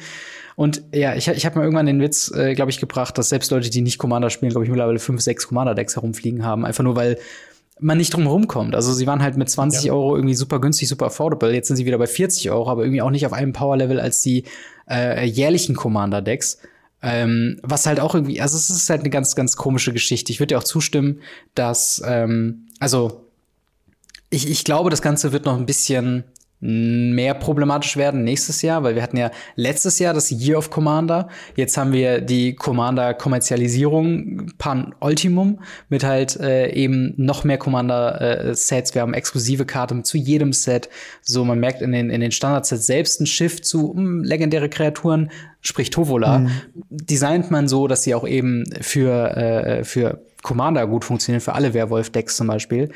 Und ich glaube halt, keine Ahnung, vielleicht hat man auch irgendwann so einen Punkt erreicht, wo auch selbst Commander-Spieler sagen, okay, reicht uns jetzt, danke. Und das weiß ich halt nicht, ähm, wann dieser Punkt kommt, aber ich habe irgendwie im, im, Gefühl, dass es so langsam, so langsam irgendwie mal Zeit wird, dass sich daran noch was ändert, weil ich stimme dir zu, es ist viel mhm. zu viel. Man hat halt keinen guten Einstieg mehr für andere Constructed-Formate. Und ähm, wie gesagt, ich will auch niemandem was wegnehmen. So, das heißt jetzt, dass ich so gegen, gegen Commander-Spieler bashe, aber ähm, es ist halt einfach ein Punkt, wo ich mir denke, jetzt irgendwann fangt ihr halt an, wirklich einfach neue Staples zu drucken in den Legends-Sets, damit ihr die wieder als Reprints in den Commander-Decks anbieten könnt. Das ist halt einfach so eine selbsterfüllende Prophezeiung quasi mhm. immer wieder, wo man dann eine Commander, äh, hier Commander Plate irgendwie mit reinpackt, irgendwie ein Jeweled Lotus mit reinpackt und so weiter. Ja, und diese ja. Busted Commander-Karten, wo jede Playgroup sich irgendwie individuell darauf einigen muss, die nicht zu spielen, weil sie einfach nicht spaßig sind, ähm, werden halt einfach immer wieder, äh, ja, einfach gespielt und das ist halt einfach, ja, schwierig finde ich. Ähm, aber Thema Precons, äh, wir haben nicht nur Commander Decks bekommen, sondern auch äh, Produkte, die wir beide eigentlich, glaube ich, ziemlich cool fanden, oder? In Form der Challenger Decks. Ähm, also ich fand vier von den acht Challenger-Decks, die wir bekommen haben, cool. ja, stimmt. Wir hatten, wir hatten einmal einen Cycle-Mod äh, mit Standard äh, Challenger-Decks und einmal einen Cycle mit Pioneer Challenger-Decks. Aber wir reden erstmal kurz über die Standard, ähm, äh, den Standard-Cycle von Challenger-Decks. Gab's da was, was du dir gekauft hast oder äh, wo du irgendwie ein spezielles Auge drauf hattest? Oder war das eher so ein, okay, ist nicht für mich, lass ich aus? Also ich habe äh, ein paar aufgemacht tatsächlich, weil mhm. mir ein paar zur Verfügung gestellt wurden. Mhm. Ähm, es war ja, glaube ich, das UB Rogue, war, glaube ich, meiner Meinung nach das Beste davon. Mhm. Dann hast du so ein grünes und so ein rotes. Das grüne war irgendwie 80% Throne of Eldraine, genau wie das rote. Du wusstest ganz genau, die Dinger rotieren raus. Die sehen aus wie die letzten zwei Jahre auch. Und wenn mhm. die rausrotieren, sind die nichts mehr wert. Und ich weiß noch nicht mehr, mehr was das vierte war. Ja, also wir, ähm, wir hatten Azorius Control, Dimir Rogues, Mono Red. Agro und Mono Green Stompy. Ähm, mhm. Ja, aber wie, wie du schon sagst, also ich habe mir, glaube ich, damals das Azorius Control Deck gekauft, weil das Coole war, da war Skyclave Apparition zweimal drin. Yes. Äh, das hat sich halt für mich value-mäßig dann doch gelohnt. Ich konnte dann noch mit dem Deck, glaube ich, ein bisschen Standard spielen damals. Also ich habe es, glaube ich, dann ein, zwei Mal tatsächlich äh, noch gespielt. Ich habe noch ein ungeöffnetes Demir Rogues da, weil ich da plane, daraus ein Pioneer-Deck zu bauen. Was mhm. halt auch so ein Ding ist. Ähm, dass man halt, äh, was den Punkt, den ich immer wieder sage zu Pioneer, man kann halt alte Standard-Decks nehmen und sie halt in Pioneer-Decks recht easy umwandeln. Ähm, in manchen Fällen, nicht in allen Fällen, aber in vielen Fällen. Äh, und das möchte ich halt damit auf jeden Fall noch machen. Äh, und ja, Mono Red, also jede, jeder Challenge, Challenge Deck, äh, Challenger Deck Cycle hat halt eben Mono Red Variante. Und ja, ja Mono Green Stompy hat halt leider die Great Henge gefehlt. Das wäre auch was, was vielleicht heute dem noch ein bisschen Value ja. geben könnte. Aber wie du schon sagst, es kam im April raus, im, im Herbst kam die Rotation. Alle Decks sind mehr oder weniger wertlos geworden über Nacht mit der Rotation. Ähm, mhm. Und dementsprechend, ja, müllen sie Local Game Store Regale voll. und äh, das ist halt eigentlich echt schade. Ich wünschte mir, sie würden sie früher bringen, damit sie länger halten. Aber ich glaube. Ja, aber das wäre ja ökonomisch das würde ja Sinn für die Spieler machen und die Spieler mhm. würden nicht mehr kaufen. Das ist ja mehrfach das, was wir jetzt auch im letzten, vorletzten Podcast besprochen haben, mhm. mit, mit den Preissachen, wo halt sagt, ja, okay, wenn weniger Leute das Zeug kaufen, dann müssen die halt teurer werden, damit die Ding ist. Oder wir schmeißen die einfach so auf, hart auf den Markt, dass die Leute es kaufen, Spaß damit haben und dann neue Zeug kaufen müssen. Ja, ja, ja absolut. Und, und das ist halt leider das. Anders sind sie es ja angegangen bei den zweiten Cycle. Genau, den, den Pioneer Challenger Decks, ähm, die da namentlich Azorius Spirits, Lotus Field Combo, Mono Red, natürlich Mono Red Burn und Oars of Auras ähm, beinhalten. Und das Tolle hierbei ist, Pioneer ist ein nicht rotierendes Format. Und das heißt, ihr kauft das einmal und selbst wenn ihr nie wieder Pioneer spielt, habt ihr funktionierende Pioneer-Decks zur Verfügung. Mhm. Und wir hatten ja vor ganz, ganz langer Zeit, das war am Anfang, äh, haben wir das noch viel diskutiert von den ersten Challenger-Decks, gab es ja die Modern Event-Decks oder das Modern Event-Deck, oh, ja. meine ich, ne? Das war ja auch so ein Ding. Ähm, theoretisch könnte man sich das auch heute noch kaufen und dann Modern spielen, aber Modern hat sich halt schlagartig verändert, deswegen ist es nicht mehr wirklich äh, spielbar in dem Sinne. Äh, aber das ist halt eben das Coole an zumindest den Pioneer Challenger Decks, dass man so sagt, okay, so ne, die sind auch einfach auf dem Power-Level, dass du sie halt ohne Probleme zum äh, Local Game Store mitnehmen, zur Pioneer Playgroup mitnehmen kannst. Und sie funktionieren halt sehr gut und äh, haben Wie genug Reprints haben bei dir auf dem Channel. Genau, genau. Da haben wir mehrere Decks gegeneinander antreten lassen. Und die machen halt auch echt Bock, gegeneinander zu spielen. Also ich habe immer noch Bock, äh, Lotus Field Combo anzupassen, das Sideboard, so ein paar ähm, Sachen, die man sich so rauswischen kann, mit Fay of Wishes halt so ein bisschen anzupassen, Finisher rauszuziehen. Azorius Spirits hat mir so gut gefallen, dass ich mir jetzt die Band-Variante äh, zulegen werde, was nicht günstig ist, mhm. weil halt Simic Lands sind so teuer. Ähm, das werde ich mir auf jeden Fall holen, die Collective Company Sachen. Wie gesagt, Mono Red, Ours of Auras sind einfach stabile Decks äh, auch wenn sie ja. nicht Top-Tier sind, damit kannst du ein, ein, anderes Deck überrollen, was nicht darauf vorbereitet ist, ohne Probleme. Ähm, ja. Wie zum Beispiel Mono White, was, was du eindrucksvoll bewiesen hast.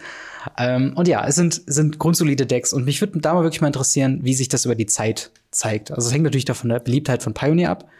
Ähm, aber siehst du da ein Potenzial, dass das so ein bisschen ähm, auch in Zukunft noch mehr Wert generiert, diese Challenger-Decks? Ich, ich hoffe, dass sie einen reißenden Umsatz gefunden haben mhm. und dass sie irgendwann, es müssen jetzt nicht wieder vier, vier sein nächstes Jahr, mhm. aber zwei. Es ja. gab eine Zeit lang, da gab es immer zwei Challenger Decks. Challenger Decks sind ja nicht neu. Mhm. Die gab es damals ja auch schon. Ähm, die schon vor dem Amon Cat Aufkommen der Challenger Decks. Das waren Decks, die einfach, du hattest die normalen Casual Standard Constructive Starter Decks, die da rumstanden. Mhm. Oder du hast dir eben eins von diesen Challenger-Decks gekauft, die halt besonders stark waren. Da gab es zum Beispiel im ersten Sendika gab es eins mit Vampiren, da war ein Bloodcast und ein Feldschland drin. Mhm. Das krass. war krass. Krass. Ähm, und und ähm, dann hast du ein blau-schwarzes Infect und ein rot-weißes Metalcraft zu Zeiten von, von uh, Scars of Mirror und so weiter. Es ist großartig. Und zwei reichen pro Jahr. Ja. ja. So, und das wäre halt cool, wenn sie halt immer mal wieder so, es muss ja auch nicht das Top-Tier-Deck sein. Es ja. reicht ja, wenn sie das dritt- oder viertstärkste Deck nehmen und sagen, hey, wir brechen das ein bisschen runter. Mhm. Und hier habt ihr einen Core dafür, den ihr aufbauen könnt. Viel Spaß. Ja. Davon zwei Stück pro Jahr, easy. Dann machen sie noch das einmal mit Modern und dann mhm. sind wir doch alle happy. Absolut. Vor allen Dingen, das ist halt eben das Ding, ne? Alle beschweren sich äh, bei den, bei den Eternal-Formaten, dass es kein gutes Entry-Level-Produkt gibt.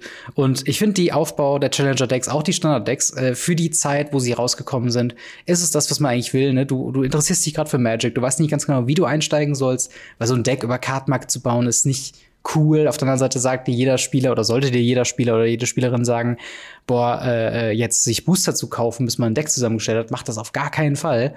Ähm, mhm. und jetzt gibt's halt diese Challenger-Decks, die du halt wirklich für, was war das, 35 bis 40 Euro, glaube ich, hast du halt einfach ein komplettes 60-Karten-Deck mit 15 Karten Sideboard, mit allen Tokens, die du brauchst, ähm, mit einer Strategie, die sich in der Vergangenheit schon bewiesen hat. Ähm, so hast du auf jeden Fall so, so einen Grundstock, den du halt aufbauen kannst.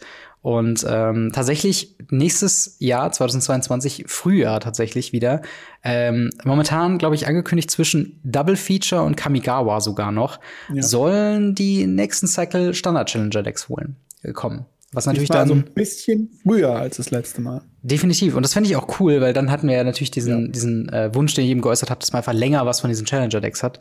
Ähm, und eben, ne, wenn man auch für uns jetzt, ne, du spielst hauptsächlich Legacy oder Modern, ich spiele hauptsächlich Pioneer oder Modern.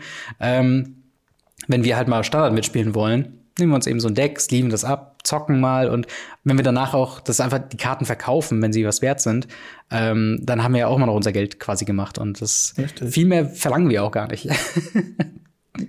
ich verlange immer noch Anfangsprodukte, Starterprodukte. Wir haben dieses Jahr ein Starterprodukt bekommen für jemanden, der keine Ahnung hat, was Magic ist. Ja.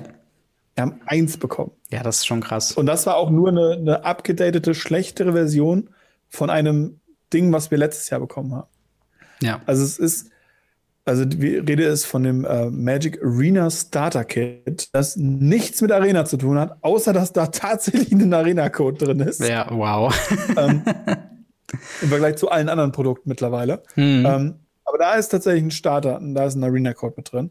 Und äh, das sind so zwei Decks, die du billig für 5, 6, 7 Euro abpicken kannst und verschenken ja. kannst, damit spielen kannst, Spaß haben kannst. Großartig, mehr haben wir auch nicht. Mehr haben wir echt nicht. Das stimmt, und ja. Vor allem nicht halt für, für Local Game Stores, so an, an anderen Produkten, außer halt diese Standard-Wave, die jeder bekommt. Mhm. Weil, naja, wir haben dann, wie gesagt, wir haben dann noch das zweite Produkt, was wir aufgeschrieben haben, was nicht Commander Deck oder Challenger Deck oder normales Set-Zeug ist, ist Commander Legends Green. Commander Collection, ja, genau. Äh, Commander Collection Green, genau. Ja. Ähm, wo wir uns selber ja schon gegen ausgesprochen haben, wo wir sagen, ja, wir hatten halt Spellbooks. Ja. Bist du da immer noch, immer noch so dran? ja, Spellbooks auf jeden Fall. Also Spellbooks waren halt eine, eine schöne Flavorful-Variante, halt günstig gute Reprints rauszuhauen. Und mhm. ich finde diese, diese Commander Collection, also das, das spricht ja noch nicht mal jeden Commander-Spieler an, weil wenn du nicht in der Farbe drin bist, bist du halt nicht interessiert an diesem Produkt. Und es sind halt irgendwie auch nur sieben Karten für mhm. 30 Euro oder was. Klar, es sind teure Karten, aber 50 bis 60. Ja, oder noch teurer. Genau, es ist quasi eine teurere, limitiertere, weil nicht jeder daran interessiert ist. Und äh, äh ja, einfach grundsätzlich schlechtere Version von, von Secret Lair Drops nur super teuer und im Local Game Store. Und das ist halt irgendwie, keine Ahnung. Also ich find's, ich find's ne, ein weirder, weirder Shift und auch wieder so ein Punkt. Ich weiß nicht, wie lange, oder ich, ich hoffe, dass Commander-Spieler irgendwann sagen werden, hey, das ist uns irgendwie zu viel Kram einfach. Also zu viel so Phishing vor Commander-Spieler sozusagen. Und ähm, ja, diese, diese Commander Collection, da gab's ja noch den Aufschrei mit Commander Collection äh, in Foil die ja nur WPN Premium Stores bekommen haben, die dann noch mal bei 120 Euro oder sowas waren. Wo mhm. ich auch denke, keine Ahnung, also ja, wir haben tatsächlich einen WPN Premium Store und da waren die halt noch bis zum letzten Mal, wo ich da war, lagen die da halt und konnte man immer noch für 150 Euro kaufen, aber äh, keine Ahnung, also weiß ich das nicht, halt mache ich nicht, will ich nicht. Und da war halt so schön diese, diese Planeswalker. Spell, Spellbooks, die haben halt 15 Euro gekostet. Ein super Geschenk, auch für so Leute, die halt mal vielleicht Magic gespielt haben, waren schöne Karten, waren mhm. klassische Karten drin, wie ne, halt eben Counterspell oder halt die, die Jace, Chandra, X, Planeswalker und so weiter. Und ähm, ja, hätte man nicht ändern sollen. Und jetzt haben wir wahrscheinlich ein Produkt, was nächstes Jahr discontinued wird, nachdem Commander Collection schwarz rauskommt. Oder nee, ist noch, ist noch nicht rausgekommen, oder? Das kommt im Double Feature. Ja, okay. Dann wird's rauskommen und wahrscheinlich auch das letzte sein. ist meine, meine Spekulation. Ja, und dann würde ich auch sagen, gehen wir zum, zum, zum erstmal letzten Block, den wir uns so aufgeschrieben haben, und zwar Magic und wir mhm. und Magic in 2021 und wir. Ähm, dabei geht es da nicht nur um die Karten, sondern auch so ein bisschen so um die Firma, um Produkte, die wir gesehen haben. Mhm. Und äh, ja, wie, wie, hast du, wie hast du dein Magic-Jahr 2021 wahrgenommen? Gab es da irgendwelche Höhen, Tiefen? Ja. Äh, wie empfindest du das jetzt rückwirkend? Also, ich sag mal so, aus einer, aus einer Content-Creator-Sicht als Podcaster gab es viel, ähm, was wir, worüber wir natürlich berichtet haben, was natürlich dann auch, oder wo wir involviert waren, sprich Preview-Karte, sprich äh, Preview-Event und so weiter. Dass wir da halt viel auch mit Wizards of the Coast zusammenarbeiten konnten. Das ist einfach sehr schön und das hat mich auch sehr, sehr gefreut. Als Magic-Spieler muss ich sagen, äh, sehe ich gerade Magic the Gathering so ein bisschen auf dem auf dem Bergab, ehrlich gesagt. Also es gibt ja auch mhm. mal so diese, diese Spielerumfragen, so, hey, wie siehst du gerade Magic sich entwickeln? Und bei mir ist das halt in diesem Jahr sehr extrem bergab gegangen. Das kann natürlich ein bisschen dran liegen, dass jetzt zum Jahresende sehr viele Negativ-News kamen oder für mich Negativ-News wie Alchemy, wie Secret Lair Drops, wie ähm, ne, so, so dieses zu Ende gehen der, der Pro-Szene. Ähm, was einfach so ein, so ein wichtiges Thema ist. Also es wird einfach nicht adressiert. Also niemand weiß, wann da irgendwie eine Ankündigung kommt oder was da konkret geplant ist. Ähm, ähnlich wie der Spectator-Mode. genau, ähnlich wie ein Spectator-Modus. Also es, es, scheint so ein bisschen zu sein. Ähm, also wenn ich wenn ich es jetzt nicht besser wüsste, würde ich sagen, Wizards of the Coast versucht jetzt noch ein bisschen äh, Paper einzucashen und versucht dann komplett auf auf Casual Commander Kitchen Table Spieler umzuswitchen und halt auf Arena. Und das sollen die beiden Hauptsachen sein, die halt eben äh, monetarisiert werden. Der Rest ist eigentlich mehr oder weniger egal. Und wie gesagt, das ist halt nur meine, mein, mein persönliches Gefühl, weil ich halt einfach großen oder lang einfach wenig bis keinen Support für so die Spielerschaft sehe, die es halt schon seit 20 plus Jahren gibt. Und das ist halt einfach mhm. was, was ähm, man, man sieht auch mit den, mit den ähm, mit so ein paar Aktionen. Ne? Wir haben dann Post Malone, der jetzt angefangen hat äh, zu spielen, auch in seinen Videos mhm. oder in den Videos, wo er auftaucht. Das ist ultra unterhaltsam zu gucken. Wir hatten diese etwas komische Mr. Beast-Aktion, die nie wirklich nochmal irgendwie adressiert wurde oder wo es auch irgendwie keinen mhm. wirklichen Gewinner oder sowas gab, was so ein bisschen komisch wirkt. Und es wirkt halt so ein bisschen, ähm, Magic versucht gerade größer zu werden in den, in den, in den neuen Spielern. Und das ist ja auch schön und gut. Aber gleichzeitig lassen sie so ein bisschen verfaulen, was halt Magic über die Jahre gehalten hat. Und das ist halt eben die starke Community, ja. die starken äh, Modern-Spieler, die auf jedes Grand Prix gegangen sind, die ganzen Drafter, die ganzen, ne, diese ganzen Spieler, die halt auch äh, einen Großteil von unserer Community halt eben ausmachen. Oder von den ja. Leuten, mit denen wir halt so äh, über Magic reden. Und das ist halt so ein bisschen das, was ich schade finde, dass das eben, ja, ein bisschen bisschen weniger geworden ist. Aber äh, wie sieht's denn bei dir aus? Also, wie siehst du denn Magic mhm. sich entwickeln 2021? Ich fand es tatsächlich positiv. Okay. Ähm, wir haben sehr viele negative Aspekte besprochen. Wir mhm. haben auch ähm, natürlich mit Arena und ähm, also Arena ist für mich mittlerweile auf demselben Niveau wie Magic Legends, was wir hatten. Das ist dieses, äh, es kann langsam auch einfach das, das Kinute werden. Also ja, ja, genau. das war ja Magic Legends, war ja dieses Spiel, was sie gefühlt drei Wochen auf dem Markt war und dann runtergenommen haben, die Server genau. abgeschaltet haben, weil es einfach super weird war. Aber ähm, ich finde es sehr positiv, weil ich finde die Entwicklung, die Magic macht, ähm, als Company mhm. ähm, sehr positiv. Ich finde es schade, dass sie nicht hingehen und sagen, okay, wir haben so viele Leute, die Ahnung haben, ähm, wir fragen die mal, was die wollen, mhm. sondern sie, sie tun so ein bisschen so, weil wenn ich mir anschaue, was für nächstes Jahr angekündigt ist, es ist so viel Gutes angekündigt. Ja, wie zum Beispiel Secret Lair werden jetzt gereprintet, zumindest die äh, Universe Beyond, die man sonst nicht bekommen würde, mhm. in Boostern. Finde ich großartig. Sie haben sich offen für ein Fauxpas, den sie bei gemacht haben, bei den Pros entschuldigt mhm. und haben denen noch einen Preispool, nachdem sie, ich glaube, 250.000 Euro rausgerechnet haben, mhm. haben sie, glaube ich, mittlerweile, haben sie dem dann nochmal um 500.000 Euro nochmal drauf oder sowas war das. Jeden Fall ja. haben sie am Ende mehr bezahlt, wie sie eigentlich angekündigt hatten. Und es, es ist so, dass sie, sie, sie hören, was die Community möchte. Mhm.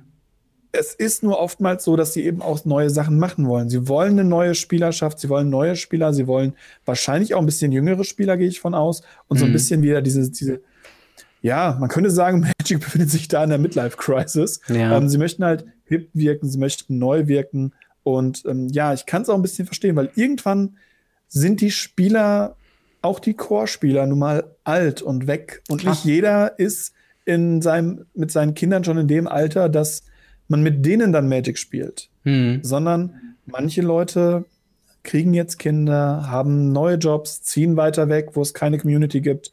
Mhm. Ja, und dann hinzugehen und zu sagen, ja, ich möchte das aufbauen, das erfordert Kraft und Zeit, die die meisten nicht mehr haben.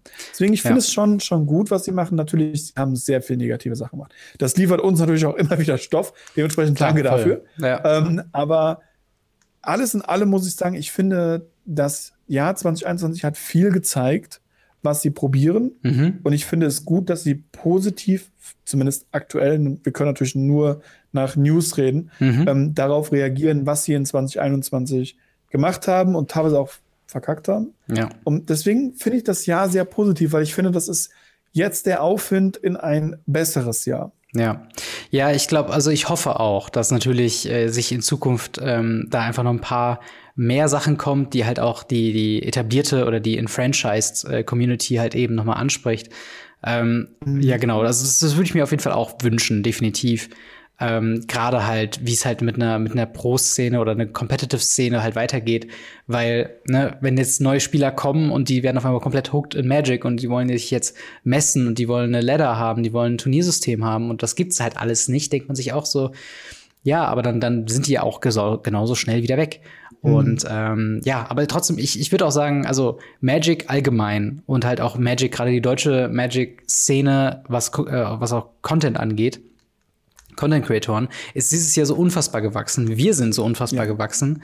Wir hatten ja. so viele äh, äh, ja, Ups und Downs. Wir hatten ja noch den äh, quasi den Shift von ähm, der, der alten Podcast-Struktur zu jetzt, dass es über meinen YouTube-Kanal läuft, dass du dazugekommen bist. Genau. Und das, das, du warst zwar schon Anfang des Jahres auf jeden Fall dabei, aber das war noch so dieser ähm, der, der, der, der, der Shift und diese Findungsphase irgendwo, das war auf jeden Fall auch äh, ganz groß. Wir haben super viele Leute, wir haben ja. MTG mit Patrick zum Beispiel äh, auch zum einen im Podcast gehabt, aber auch seine Reise auf YouTube war halt auch eine, eine, einen riesengroßen Erfolg. Ähm, ähnlich wie natürlich die, die äh, ja. ne, ganzen Podcasts, Commander Kompass, äh, Tasty MTG etc. etc. Power 9, ähm, alles Nackt tolle Podcasts, Nackt und Rosa, klar, alle ja. die die jetzt äh, noch größer geworden sind und die und durch alle anderen auch einfügen. Ja, alle, also ich kann nicht genug aufzählen auf jeden Fall, aber dass wir als Community auch einfach eine stärkere Präsenz haben, dass wir äh, halt mhm. eben jeder seine Nische hat und halt in dieser Nische sinnvoll Content produzieren kann, der andere Leute ansprechen, die sich ergänzt, wo man miteinander zusammenarbeiten kann und so weiter. Das ist einfach unfassbar schön.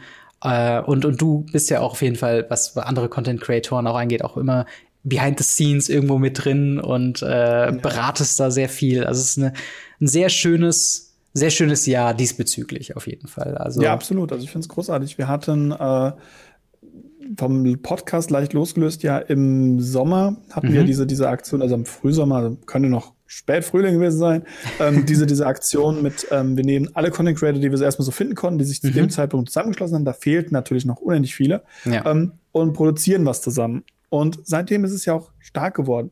Wir mhm. haben äh, mit Commander Kompass viel zusammen gemacht, mit Nackt und Rosa waren wir unterwegs und so weiter. Das ist ähm, so großartig, aber auch untereinander in den Kommentaren mit den mhm. Leuten interagieren, äh, auch so ein bisschen behind the scenes mit den Leuten sprechen, so, hey, wie sieht das aus mit Videos, mit Produktion, was wollen wir machen und ähm, wie kann man sich gegenseitig unterstützen? Und das ja. finde ich so gut, auch einfach dieses, man ist als, als Szene sehr groß gewachsen, klar, mhm ein bisschen der negative Faktor ist natürlich, warum sind wir gewachsen? Weil viele Leute halt immer noch daheim sitzen.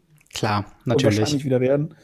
Ähm, aber ich muss auch sagen, ich finde das von der, von der Szene sehr, sehr cool und ich bin gespannt, ob das, ähm, es fing ja jetzt langsam mit der Öffnung wieder ein bisschen an, dass mhm. man sich auch mal wieder treffen konnte, was ja, zusammen machen absolut. konnte. Ähm, dass man sich irgendwo in, einem, in, einer Stadt mal zusammentrifft, bei einer Convention oder wenn man mal vor, vor Ort ist, im Urlaub oder sonst mhm. wo, dass man sagt, hey, ich komme mal gerade vorbei, ich gucke mir das mal an. Das finde ich, Fand ich sehr, sehr cool. Und äh, das, was du gesagt hast, dass wir gewachsen sind und dass das alles neu ist. Gut, man muss jetzt auch dabei sagen, wir haben das ja auch komplett durchgezogen. Also wir das haben stimmt. durchgezogen. Wir haben, glaube ich, zwei Ausfälle, wenn ich richtig gezählt habe. Ja. Es kann auch sein, dass es nur ein Ausfall war, ähm, gehabt insgesamt. Wir haben mhm. immer vorproduziert, wir haben immer geackert und getan, damit ihr Radio Ravnica habt, entweder News oder Thematik, ja. irgendwas von uns hören und sehen konntet. Und ähm, da muss ich auch ein bisschen sagen, bin ich auch ein bisschen stolz drauf. Und, Absolut, äh, ey ein Punkt, den ich immer wieder anspreche, ähm, auch danke dabei nochmal, besonderen Danke natürlich an dich, ähm, weil die Leute, die es nicht wissen, behind the scenes äh, macht Robin wesentlich mehr als ich, was Radioaufnahme angeht, mit Schnitt, mit Vorbereiten und so weiter und so fort. Und äh, mhm. deswegen auch von meiner Seite aus persönlich vor allen Zuschauern und Zuhörern, danke dafür ja, äh, gar kein Problem. Ich mache es ja auch einfach sehr gerne. Und eben Radio Ravnica hat halt durch diese Regelmäßigkeit, weil, äh, ne, wenn ihr das hier auf YouTube schaut, zum einen abonnieren und schaut bei Marc vorbei, bei MTG Blackset. Zum anderen ähm, merkt ihr auch, dass der, der nicht Radio Ravnica Content sehr unregelmäßig ist, bis, also im Sinne von, dass ich halt einfach nicht immer dazu komme, wegen Job oder äh, Freizeitaktivitäten, ähm, da überwas zu produzieren. Und das ist halt eben so eine schöne Konstante, äh, dass halt jede Woche einfach ne, drei bis fünf Videos von Radio Ravnica einfach kommen, mhm. ähm, was mich dann auch darin hält, ne, dass ich halt auch immer wieder daran reminded werde, ich habe diesen YouTube-Kanal, da ist gerade sehr viel am passieren und, und sehr groß am wachsen und ähm, äh, dass man da halt das nicht aus dem Augen verliert. Zum anderen hatte ich halt auch immer wieder, ich, ich lerne ja auch regelmäßig mit jedem Schnitt eigentlich was Neues, ähm, was halt diese, diese Editing-Skills quasi angeht. Ähm, und halt, ne, wie, wie wir den Podcast aktiv gestalten können. Wir hatten diese Umstellung von vollen Folgen auf YouTube zu äh, thematisch äh, ne, gespaltenen ähm, Folgen auf YouTube, was halt auch irgendwie ein Riesenschritt für uns war. Screen-Einstellung.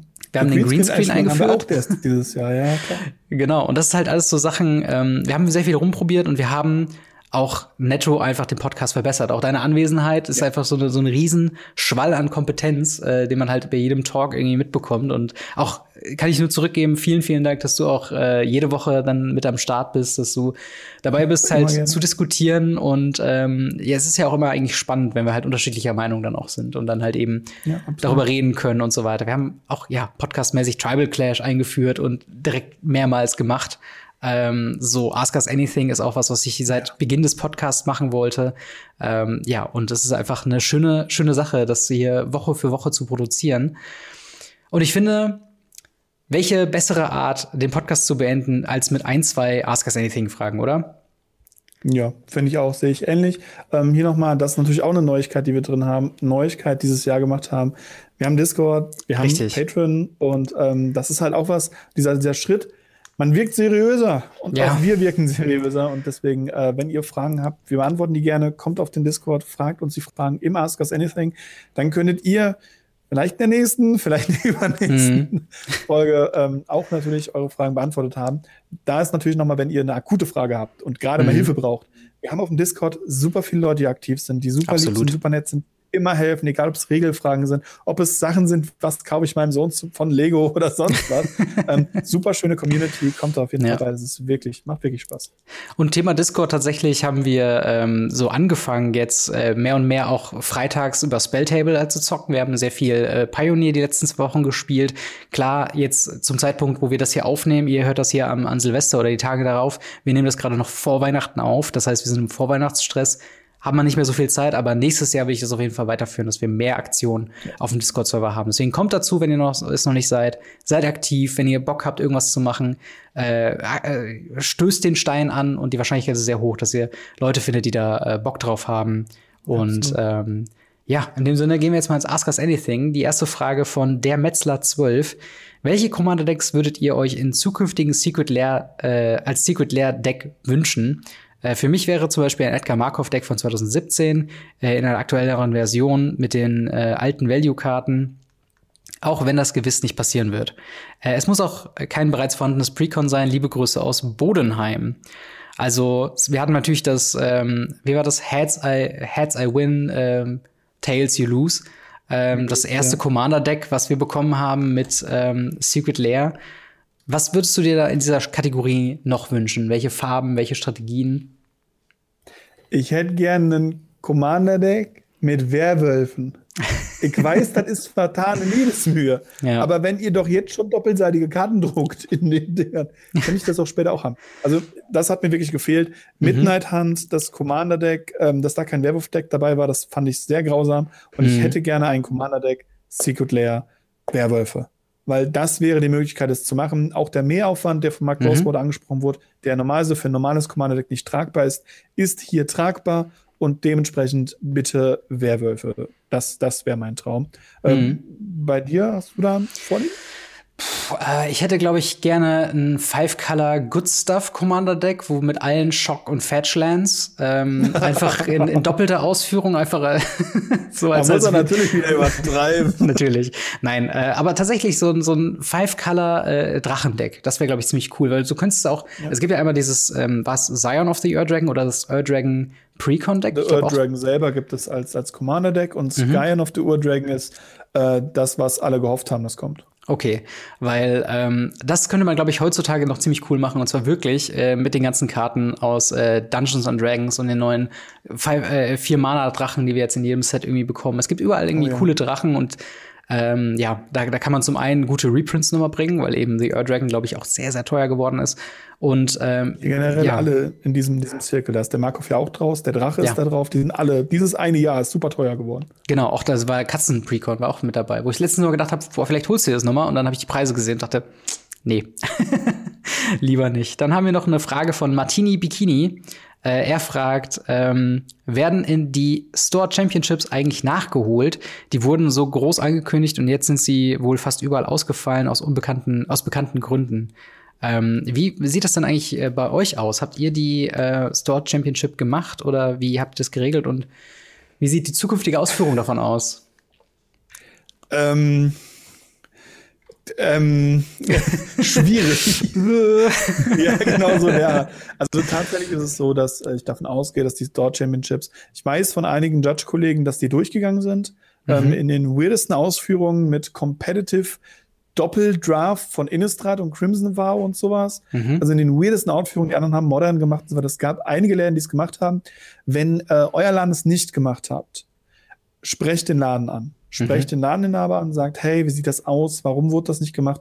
Wann wird das gemacht? Wird das noch gemacht? Ähm, und die meiste Antwort wird sein, ja, sobald wir es können.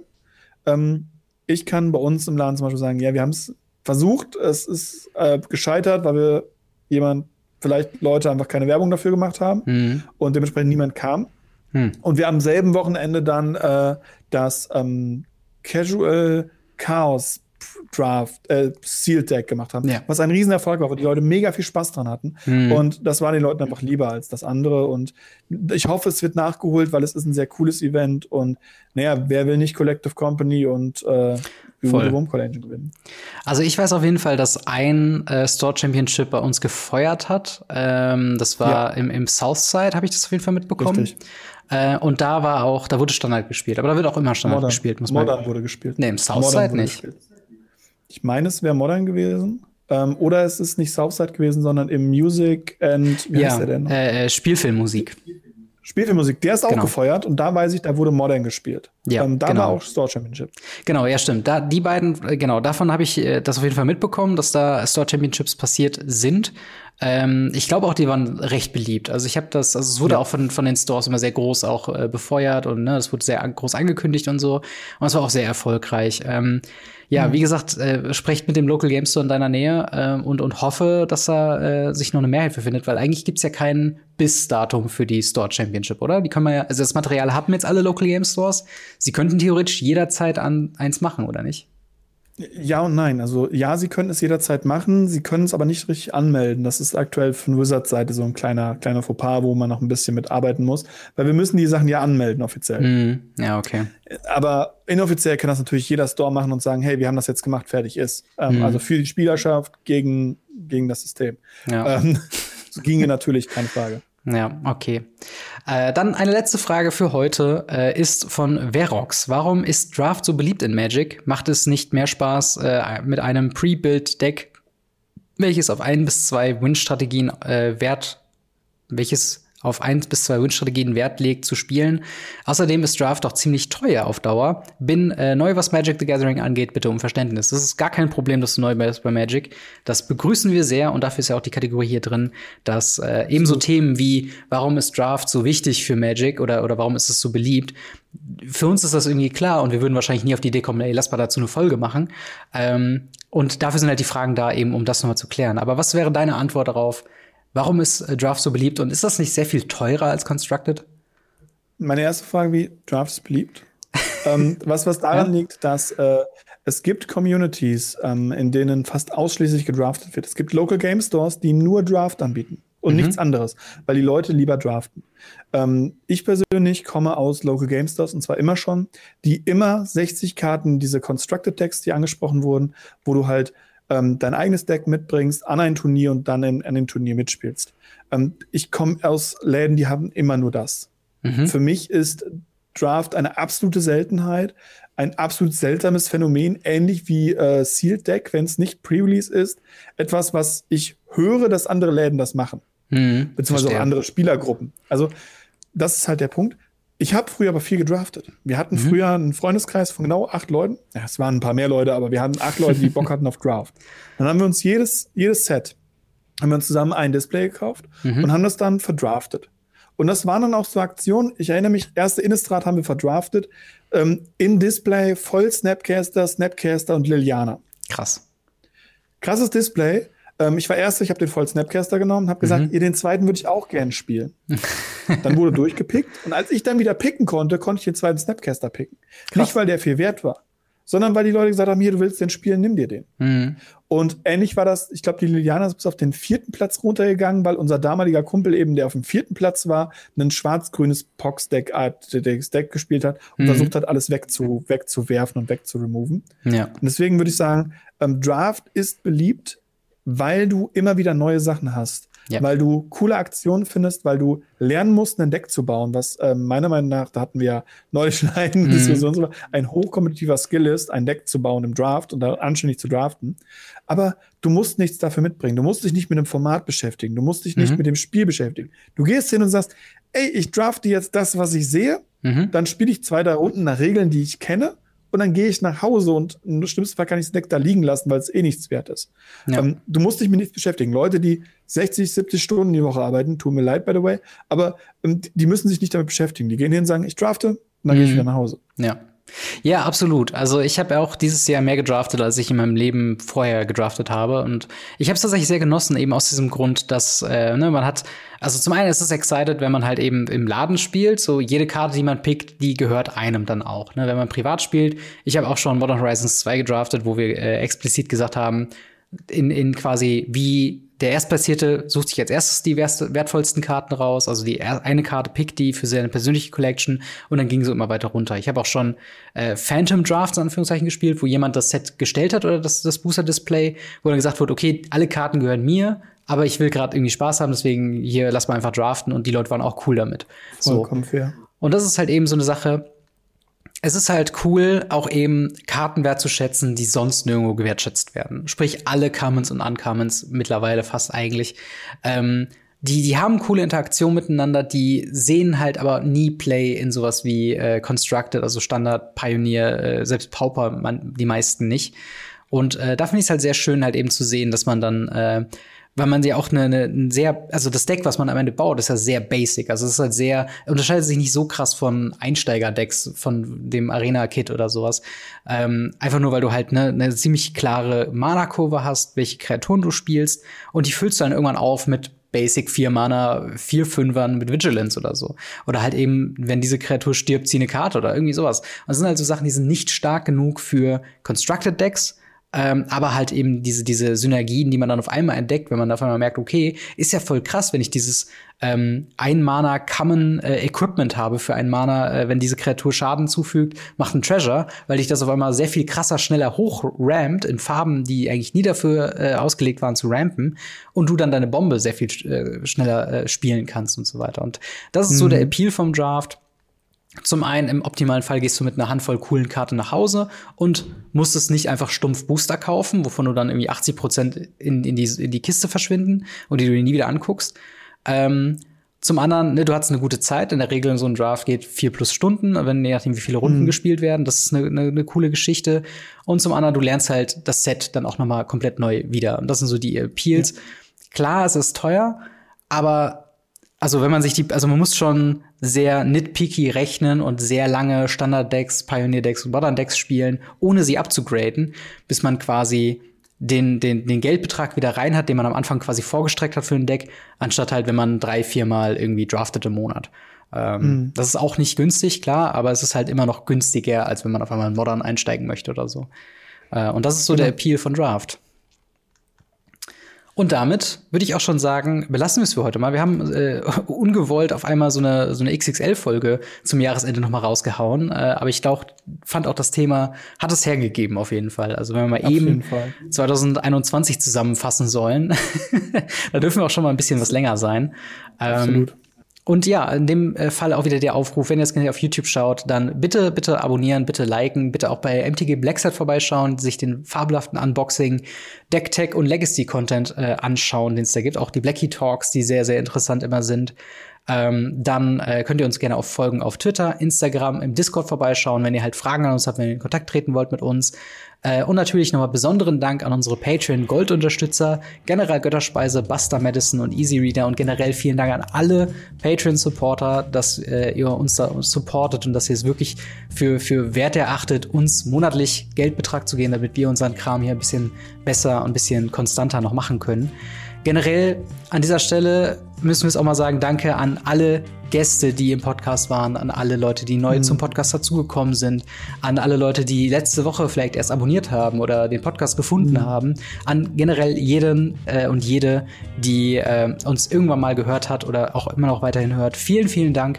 Ohne euch wären wir halt jetzt nicht an dieser Situation, wo wir das jede Woche gerne und mit voller Kraft äh, einfach immer weitermachen. Und ähm, mhm. ja, ich, ich hoffe halt, dass wir mit so Aktionen wie halt, wenn wir auf Discord spielen, wenn wir, wenn ich mal einen Livestream mache, ne, wenn du halt auf Twitter und auf, auf YouTube sehr aktiv in der Community bist, ich hoffe, dass euch das äh, halt auch äh, ständig ein Zeichen ist, dass wir euch so krass äh, einfach dankbar sind, dass ihr da seid, dass wir mit euch überhaupt das interagieren können. Ähm, und ja, wie gesagt, vielen Dank an alle, die äh, Radio Ravnica zu irgendeinem Zeitpunkt in irgendeiner Minute mal gehört oder supportet haben. Vielen, vielen Dank. Und äh, dann bleibt nur noch die wöchentliche Danksagung auch an dich, dass du auch diese Woche wieder dabei warst. Immer wieder gerne. Und wir hören und sehen uns im neuen Jahr zur gewohnten Zeit wieder mit einer neuen Folge Radio Ravnica. Haut rein, bis dann. Ciao. Ciao, ciao.